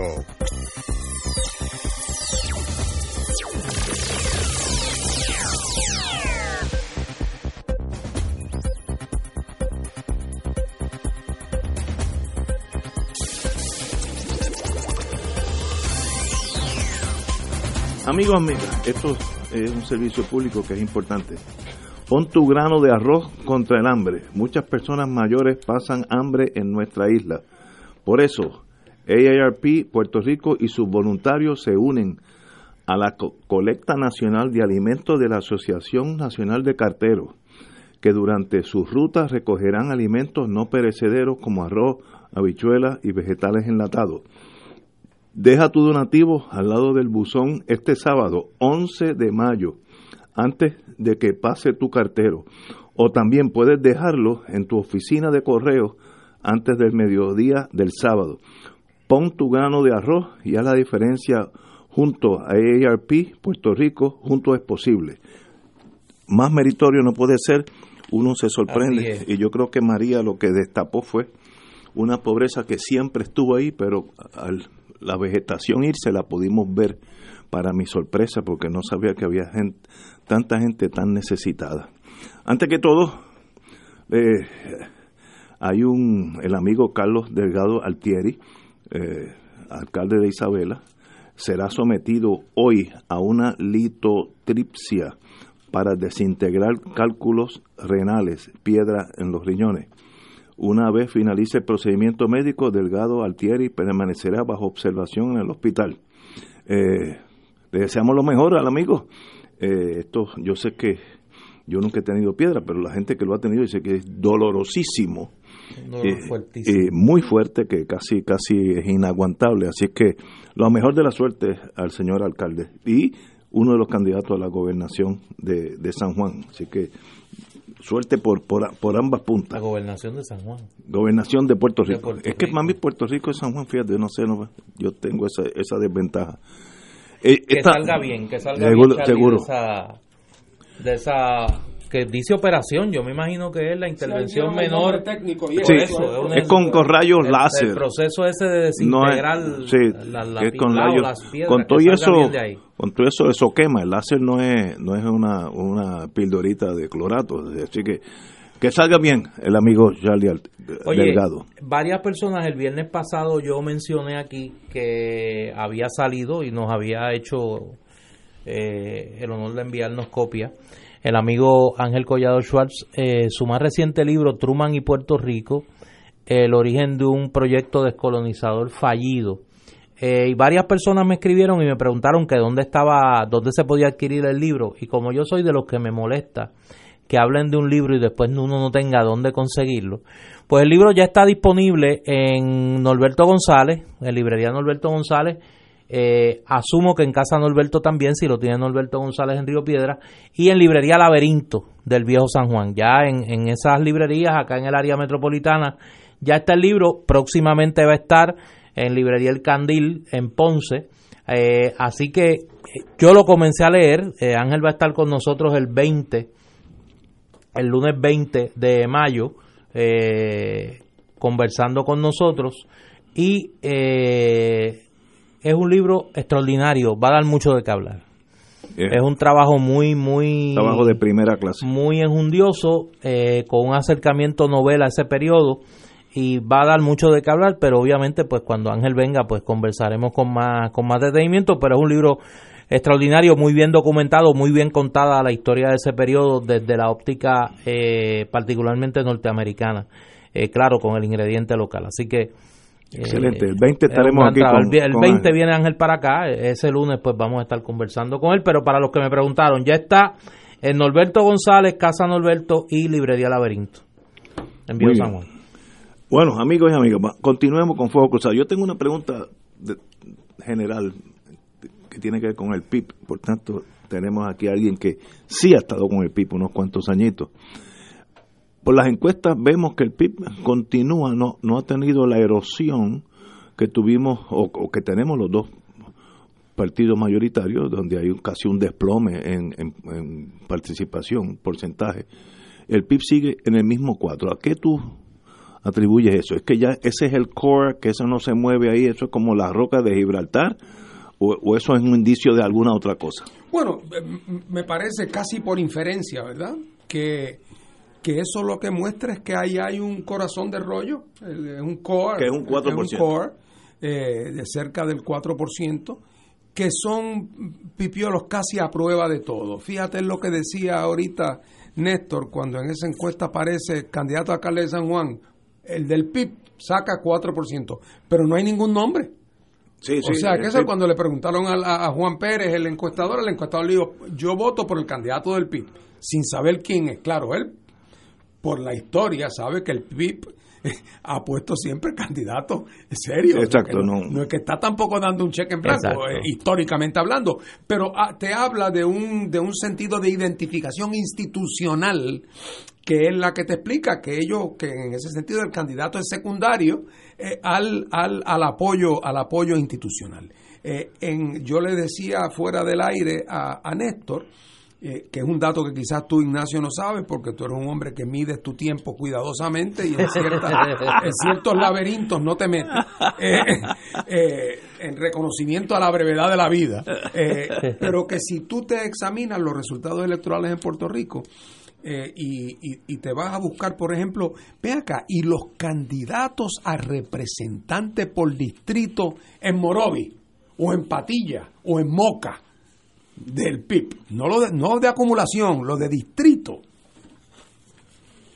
¿Cuánta gente votó por ellos? Sorpréndete, más del doble de los que votaron por gobernador. Wow. Y, eh, o sea, porque en el voto a gobernador, los argumentos de que no votes tu voto, de que mira, que van Sí, a ganar los sí. estadistas y mañana va a todo va a ser en inglés en Puerto Rico. O sea, eh, eh, eh, ese tipo de cosas. Hay una gente que a la última hora, ¿verdad? Esos argumentos de voto útil los mueven. Uno pensaría que ya con las cosas que han pasado no los muevan mucho, pero históricamente eso ha sido un factor. Sin embargo, eh, tú el, el- ese voto, si tú mides cuánta gente vota bajo la bandera del PIB en la papeleta legislativa, no digo yo mixto por el candidato del PIB a la Cámara por acumulación. En la bandera. El- bajo la bandera en la papeleta legislativa, es decir, Veo. por los senadores por distrito, por los legisladores. Y es el doble del candidato a gobernador. Así que ese cohort, que está más entre el 4 y el 5, Sí. eh, realmente, eh, lo que pasa es que en Puerto Rico los terceros partidos les es difícil desarrollar una periferia, aunque la tengan. En Puerto Rico la gente que tiene cierto grado de simpatía por la independencia son ciertamente más del 4 o el 5, ciertos grados de simpatía. Oh, de eso no hay duda. Pero ¿qué pasa? Convertir eso en un voto en un sistema donde no hay representación proporcional, donde es como dice el americano winner take all, Sí. es muy difícil. Pero para dar el ejemplo, si en Puerto Rico tuviéramos un sistema de representación proporcional y la gente supiera que si el PIB saca el 5% de los votos, va a sacar el 5% de los legisladores. Y si saca el 6% de los, del voto, va a tener el 6% de los legisladores, el incentivo Es mucho para- más. mientras que la gente sabe, mira, como tal, como está organizado el sistema eh, eh, eh, jurídico electoral en Puerto Rico, para un tercer partido es muy difícil tener más de uno y uno, a menos que sea un partido del 20 o el 30% de los votos. Bueno, pues en ese caso, tú mantienes tu representación en Cámara y Senado, que representan a mucha gente, pero te es muy difícil desarrollar periferia, igual en el voto a gobernador. Puede haber un momento aislado donde tengas un momento grande, como pasó el año pasado con las candidaturas independientes, pero yo tengo el temor, el temor no, la sospecha, de que eso es un fenómeno evanescente, de que, de que eso difícilmente se repita, porque el, el- el peso de la gente sentir que su voto tenga un cierto impacto, una vez que lo logran, entonces vuelven otra vez a otros comportamientos. Así que si lo que se midiera fuera simpatía por la independencia, eso es una cosa mucho más mucho más amplia. Eh, Rubén decía una vez que, que eso es que el ser independentista es como una botella con líquido adentro. Hay, hay botellas que tienen el 100% del líquido. Doña Lolita Lebrón, esa botella estaba llena 100%. Y hay personas que tienen 90, otros 80, 70, 60. Eh, hay algunos que tienen 10 y subiendo. Eh, así es que el- el- la simpatía por la independencia, la identificación de la gente con una visión nacional es un continuo, que no es hasta el final de ese continuo que eso se solidifica en una expresión electoral concreta de voto, de voto por la independencia. Cuan- según las circunstancias sean propicias para la independencia, como en su momento, no tengo duda, lo serán, ese número va a ir, va a ir creciendo. Y, y, y no sé si estoy eh, preguntando algo eh, Indiscreto. indiscreto. Oh, adelante. Pero promesa, primero, primero, antes de promesa, La quiebra del país, que es una quiebra en, en, en si fuera en un proceso de quiebra normal y esto fuera un negocio, era capítulo 7, es vende todo y, y, y se acabó, porque debemos 130 mil, millones de 130 mil millones, que eso es aunque vendamos el Yunque, Fajardo, Vieques, no vamos a llegar a ese número. Así es que el, el país entero, empezando por mí, uno llega a un momento de desmoralización porque uno lo que pensaba es que los íbamos por un sendero de triunfo. Puerto Rico era la ventana de Latinoamérica, ¿te acuerdas? Todas aquellas cosas. La vitrina. La vitrina. Entonces. Eso te, eso te crea un daño. No, no, eso, todavía está ahí. y luego viene, a, una vez que viene el colapso, pues viene promesa y dicen, ¿ves? aguanta, ustedes de verdad no mandan. Déjame yo encargarme de ustedes porque ustedes no pueden con sí mismos. Eso, en estrictamente ideológico, en abstracto tal vez, el independentismo tiene que estar creciendo porque hay gente más y más eh, agotada de, de, la mentira, que, que, hemos vivido en mentira eh, por décadas. Entonces, no veo explosión por algún lado. Porque hay un lag, para usar una palabra, sí, hay sí. un lag. Esas cosas no son instantáneas, esas cosas no se dan de un día para otro. La realidad del caso es que el proceso de desmoronamiento esa es la palabra. Que, que, que, conocemos en Puerto Rico, de esa vitrina que se fue con la primera pedra. Lo que es eso y aquella otra frase que el otro día la repitió el gobernador Rosselló para mi sorpresa, de que Puerto Rico podía ser el puente entre las Américas. Sí, sí. Albizu Campos en la década del 30 dijo que el problema de los puentes que los de ambos lados le pasaban por encima. que ese era el problema de ser puente. Pero a lo que voy, eh, eh, el, ese colapso tiene, tiene dos consecuencias. Por un lado, en términos intelectuales, revela la corrección del análisis político-económico que el independentismo había hecho siempre de para dónde iba este andamiaje colonial. Que lo dijo siempre. Pero eso es una toma de conciencia intelectual. El otro lado de la moneda es que revela de una manera muy dramática la vivencia de la dependencia y de la fragilidad. Y eso produce en el ciudadano promedio, produce rabia, produce un sentido de, de, de, molestia, incluso un sentido de rebeldía. Sí. Pero el otro lado de esa misma moneda sí. produce miedo, Depende. produce ansiedad, produce una sensación de impotencia, produce el instinto de inmediatamente la gallina proteger los pollitos. El nene está bien, la nena está bien, uno está en Estados Unidos, uno está acá, le conseguiste trabajo a fulano, o sea, atender lo cotidiano, lo, lo, lo que te queda más cerca. Eh, el proceso de, en que estos, estos desarrollos tomen una forma política, es un poco más lento, pero va a ocurrir también. Es que lo lógico. Que... Va a ocurrir también. Eh, porque, ¿Por qué? Porque es inevitable. Eh, porque no hay manera de pensar que ese momento de la vitrina puede retomarse porque eso se basaba en unas premisas que ya no existen ni pueden ser reproducidas. Eh, y la estadidad, por el contrario, no es nada más que la aceleración y la radicalización de un proceso de entrega y de dependencia que volvería por, que convertiría a Puerto Rico en una especie de parque nacional caribeño. con suerte un Disney World, con suerte, para aprovechar el clima, aunque cuidado con el cambio climático. así es que, pero así que en su momento el tema se planteará aquí y lo que es igual de importante en el Congreso eh, eh. como un problema no meramente fiscal, no meramente de quiebra, no meramente financiero, sino se planteará como un problema político. Y la curiosidad de la vida es que las torpezas de Mr. Trump, por ejemplo, sus momentos, nunca supo la diferencia entre ser brutalmente franco y francamente bruto. Esa diferencia él nunca lo logró precisar. Eh, y hasta esas actitudes ayudan a formar conciencia acá y ayudan a formar conciencia en Estados Unidos también de que esto es un problema de que no se puede seguir posponiendo. En algún momento que decir, mire señores, vamos a, va, vamos a hacer una reunión sobre este asunto. Y, y la primera pregunta, olvídense ahora de los puertorriqueños, la primera pregunta, nosotros los americanos, dirán ellos, ¿dónde anda nuestro interés en esto? ¿Cómo debemos actuar de una manera estratégica de cara al futuro, en, lo que la historia prevé que va a ser el futuro de la región, de la relación de nosotros con la América Latina? O sea, vamos a seguir improvisando una política hacia Puerto Rico de día en día, de huracán en huracán. O sea, así va a ser ¿O ha llegado el momento de plantear una política con visión de futuro que de alguna manera integre tanto los intereses de Puerto Rico como los de Estados Unidos y su relación con la América Latina en este nuevo mundo que va emergiendo? Eso va a pasar porque, como dicen los españoles, no puede ser de otra manera. Vamos a una pausa, amigos, y regresamos with Crossfire. Fuego Cruzado está contigo en todo Puerto Rico.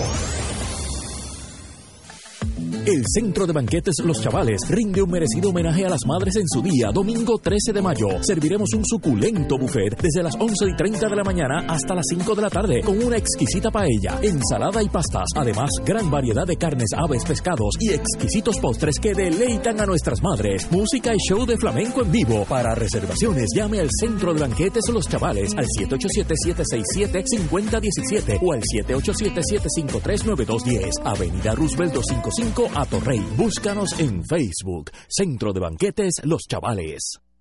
La oficina médica del Dr. Ramón Luis López Acosta, especialista en medicina de familia, provee servicio a pacientes adultos y geriátricos de manera continua y comprensiva, servicio de medicina primaria preventiva y de medicina intrahospitalaria a nuestros pacientes, localizada en la calle Lloveras 650, edificio Centro Plaza, suite 207, Santurce, cerca del Hospital Pavía. Llámenos al 787 725 7888 725-7888 y haga una cita para evaluación. Aceptamos la mayoría de los seguros médicos Advantage y comerciales.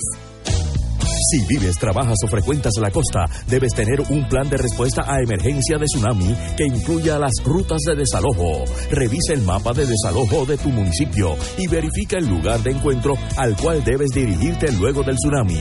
Más información, redsísmica.uprm.edu. Recuerda que prepararnos es responsabilidad de todos. Fuego Cruzado, con los maestros de la discusión política inteligente y acertada, te acompañan ahora cada noche en Oro 92.5 FM. Infórmate de los temas de importancia del país, escuchando al equipo que establece cátedra todos los días sobre el acontecer político en Puerto Rico. Escucha la retransmisión de Fuego Cruzado con Ignacio Rivera, Néstor Duprey y sus panelistas invitados con su discusión política dinámica e incisiva, encendiendo el debate con sus diferentes puntos de vista. La clase comienza a las 10 de la noche en retransmisión diferida de lunes a viernes por Oro 92.5 FM. La Fundación Nacional para la Cultura Popular es una organización sin fines de lucro dedicada a la documentación de la presencia boricua en la cultura popular. Ofrece a la comunidad información de artistas, incluyendo más de 800 biografías. Es casa para la expresión artística. Promueve y apoya el quehacer cultural. Recomienda producciones musicales independientes, entre otras iniciativas. Apoya a la Fundación Nacional para la Cultura Popular. Información en prpop.org o 787 724 71 65 Todos los jueves a las 4 y 30 de la tarde, escuchas en Radio Paz Bienestar Holístico con la licenciada María Teresa Romana Acevedo. Consejería sobre la teoría de bienestar, entrevistas y valiosa información, porque alcanzar bienestar es posible. Bienestar Holístico los jueves a las 4 y 30 de la tarde por Radio Paz 810 AM. Una hora de bienestar para tu vida. El evento más esperado del año y conmemorando mayo, Nacional de la Radio. Regresa el Puerto Rico Radio Show 2019, 10 de mayo, Hotel Embassy Suite Dorado. Seminarios, los avances de la tecnología, lo nuevo en la radio y el Junta Radial que hace historia. Puerto Rico Radio Show, 10 de mayo, Hotel Embassy Suites Dorado. Más información al 787-783-8810 o visita www.radiodifusorespr.com. Conéctate a la evolución de la radio. Puerto Rico Radio Show 2019. Y ahora continúa Fuego Cruzado.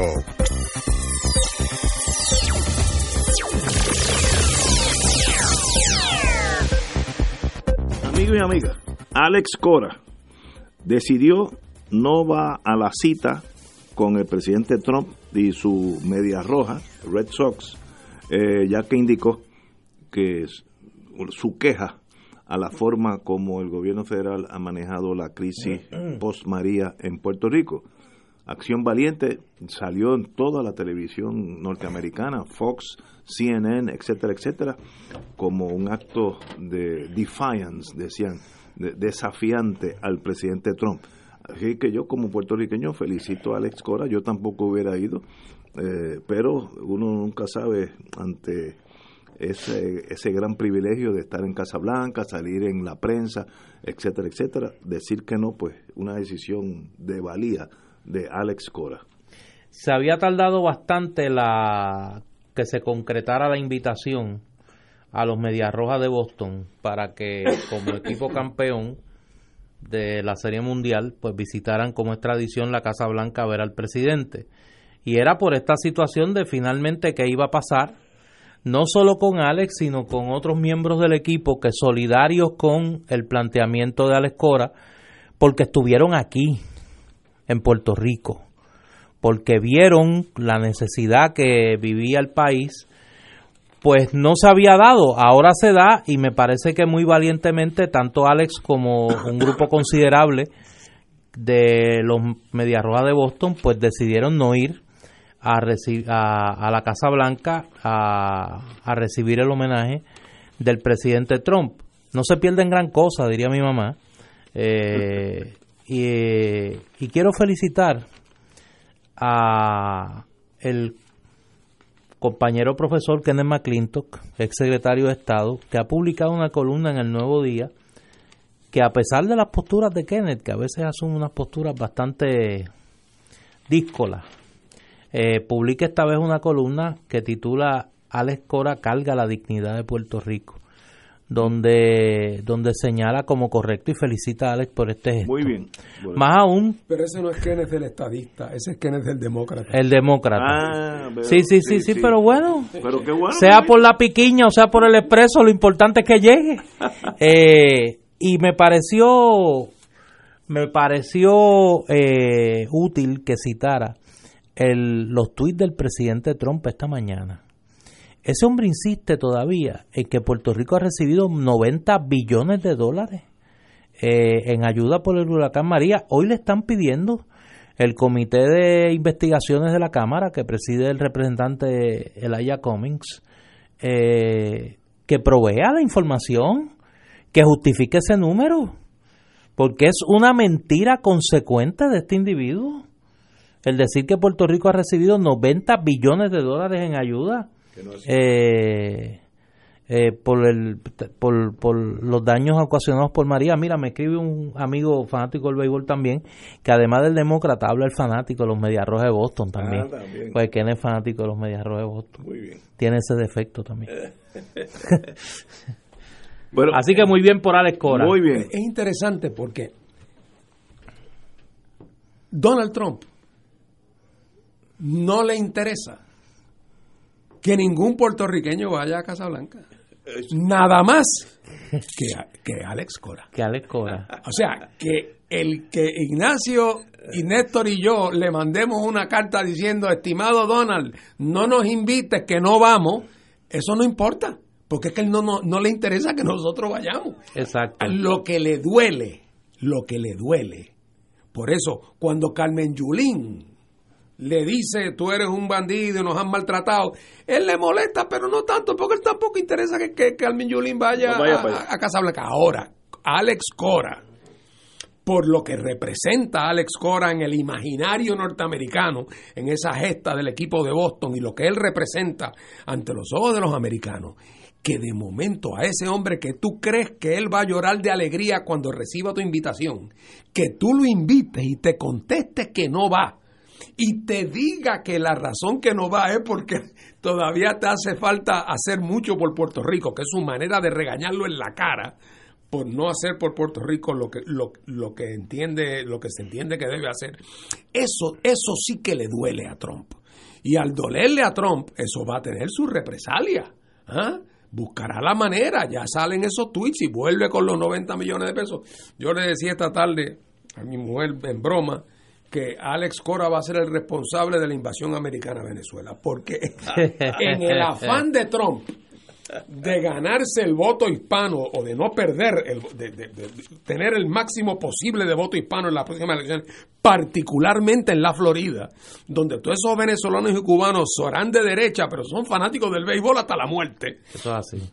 Cuando, y ahora resulta que Alex Cora le tira una pedra a Trump en la cara con lo que eso significa que Trump tiene que buscarse otra manera de ganarse el cariño de los latinos y Trump cree que la mejor manera de ganar el estado de la Florida es haciendo algún disparate en Venezuela para que los venezolanos exiliados y los cubanos exiliados se lo agradezcan. Así que decía yo medio en broma, si mañana Trump hace una maroma en Venezuela, se lo debemos a Alex Cora. Pero mis felicitaciones a Alex Cora, un acto de valentía y de seriedad eh, y, y, y, y es la muestra la muestra de que, como decía Martí, en un mundo donde hay mucha gente sin decoro, eh, hay algunos hombres que tienen en sí el decoro de muchos hombres.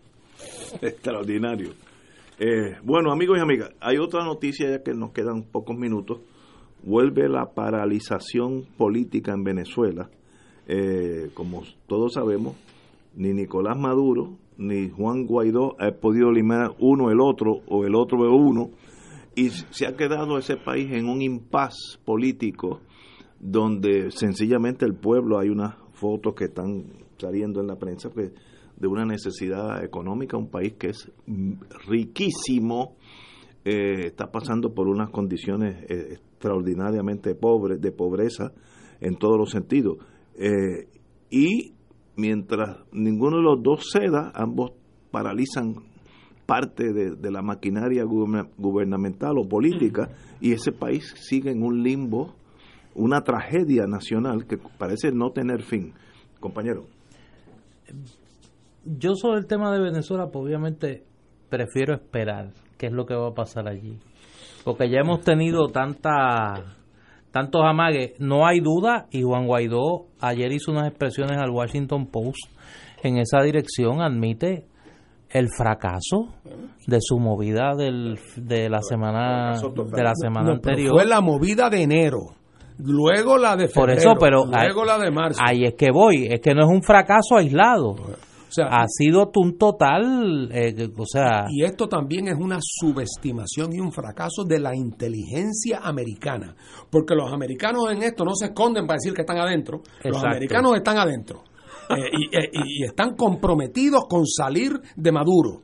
Exacto. y comprometidos con poner a Guaidó. Eso no, eso no es un misterio, no, eso es, es, es dicho por los portavoces oficiales de los Estados Unidos, por cierto, a la misma vez que critican a Rusia porque interviene en otros países. Bueno, pero de todas maneras, lo que sí es claro es que aquí ha habido una subestimación de la realidad interna eh, venezolana, una subestimación de la estructura de autoridad interna y que me parece a mí que si algo es evidente, ahora digo yo, esta es la hora del diálogo la hora oh, del sí. diálogo, pero hombre, que llegó hace tiempo porque lo otro es jugar eh, con jugar con la posibilidad de un baño de sangre.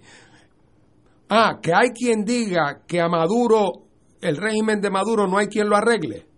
Bueno, pues habrá los que dicen que eso será verdad, pero que al régimen de Maduro no hay quien lo tumbe tampoco. Entonces, por lo tanto, lo otro es una crueldad.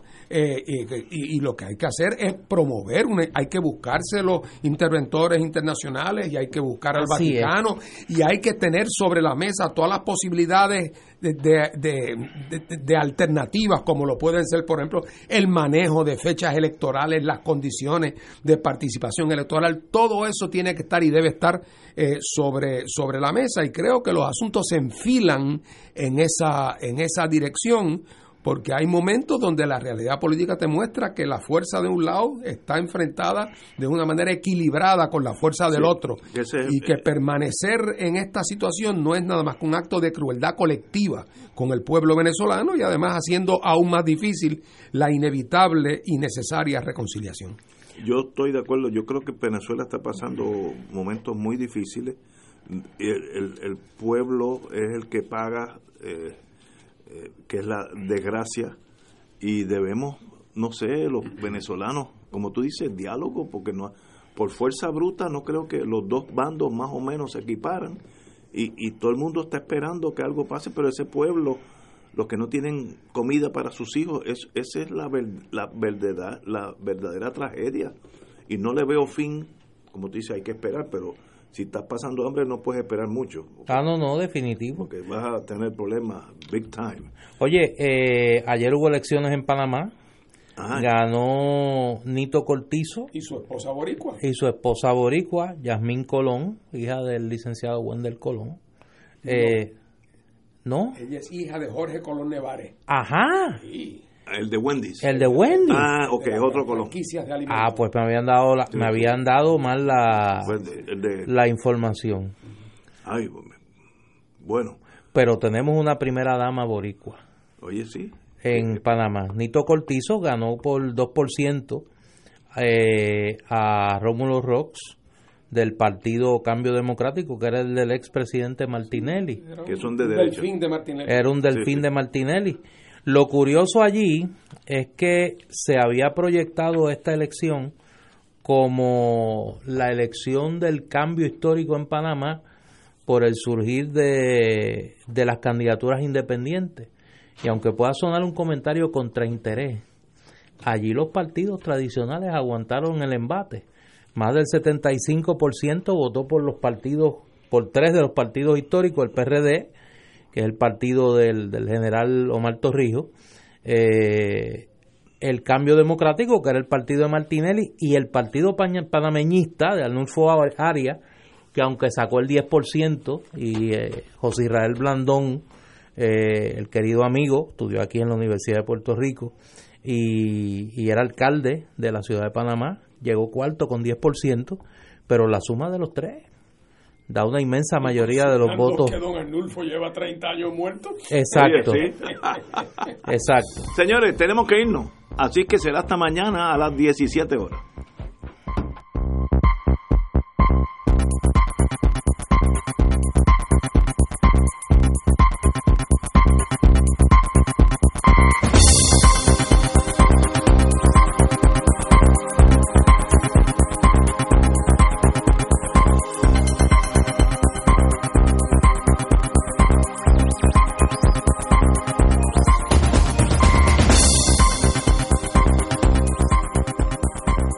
Emisora y sus anunciantes no se solidarizan necesariamente con las expresiones vertidas en el programa que acaban de escuchar.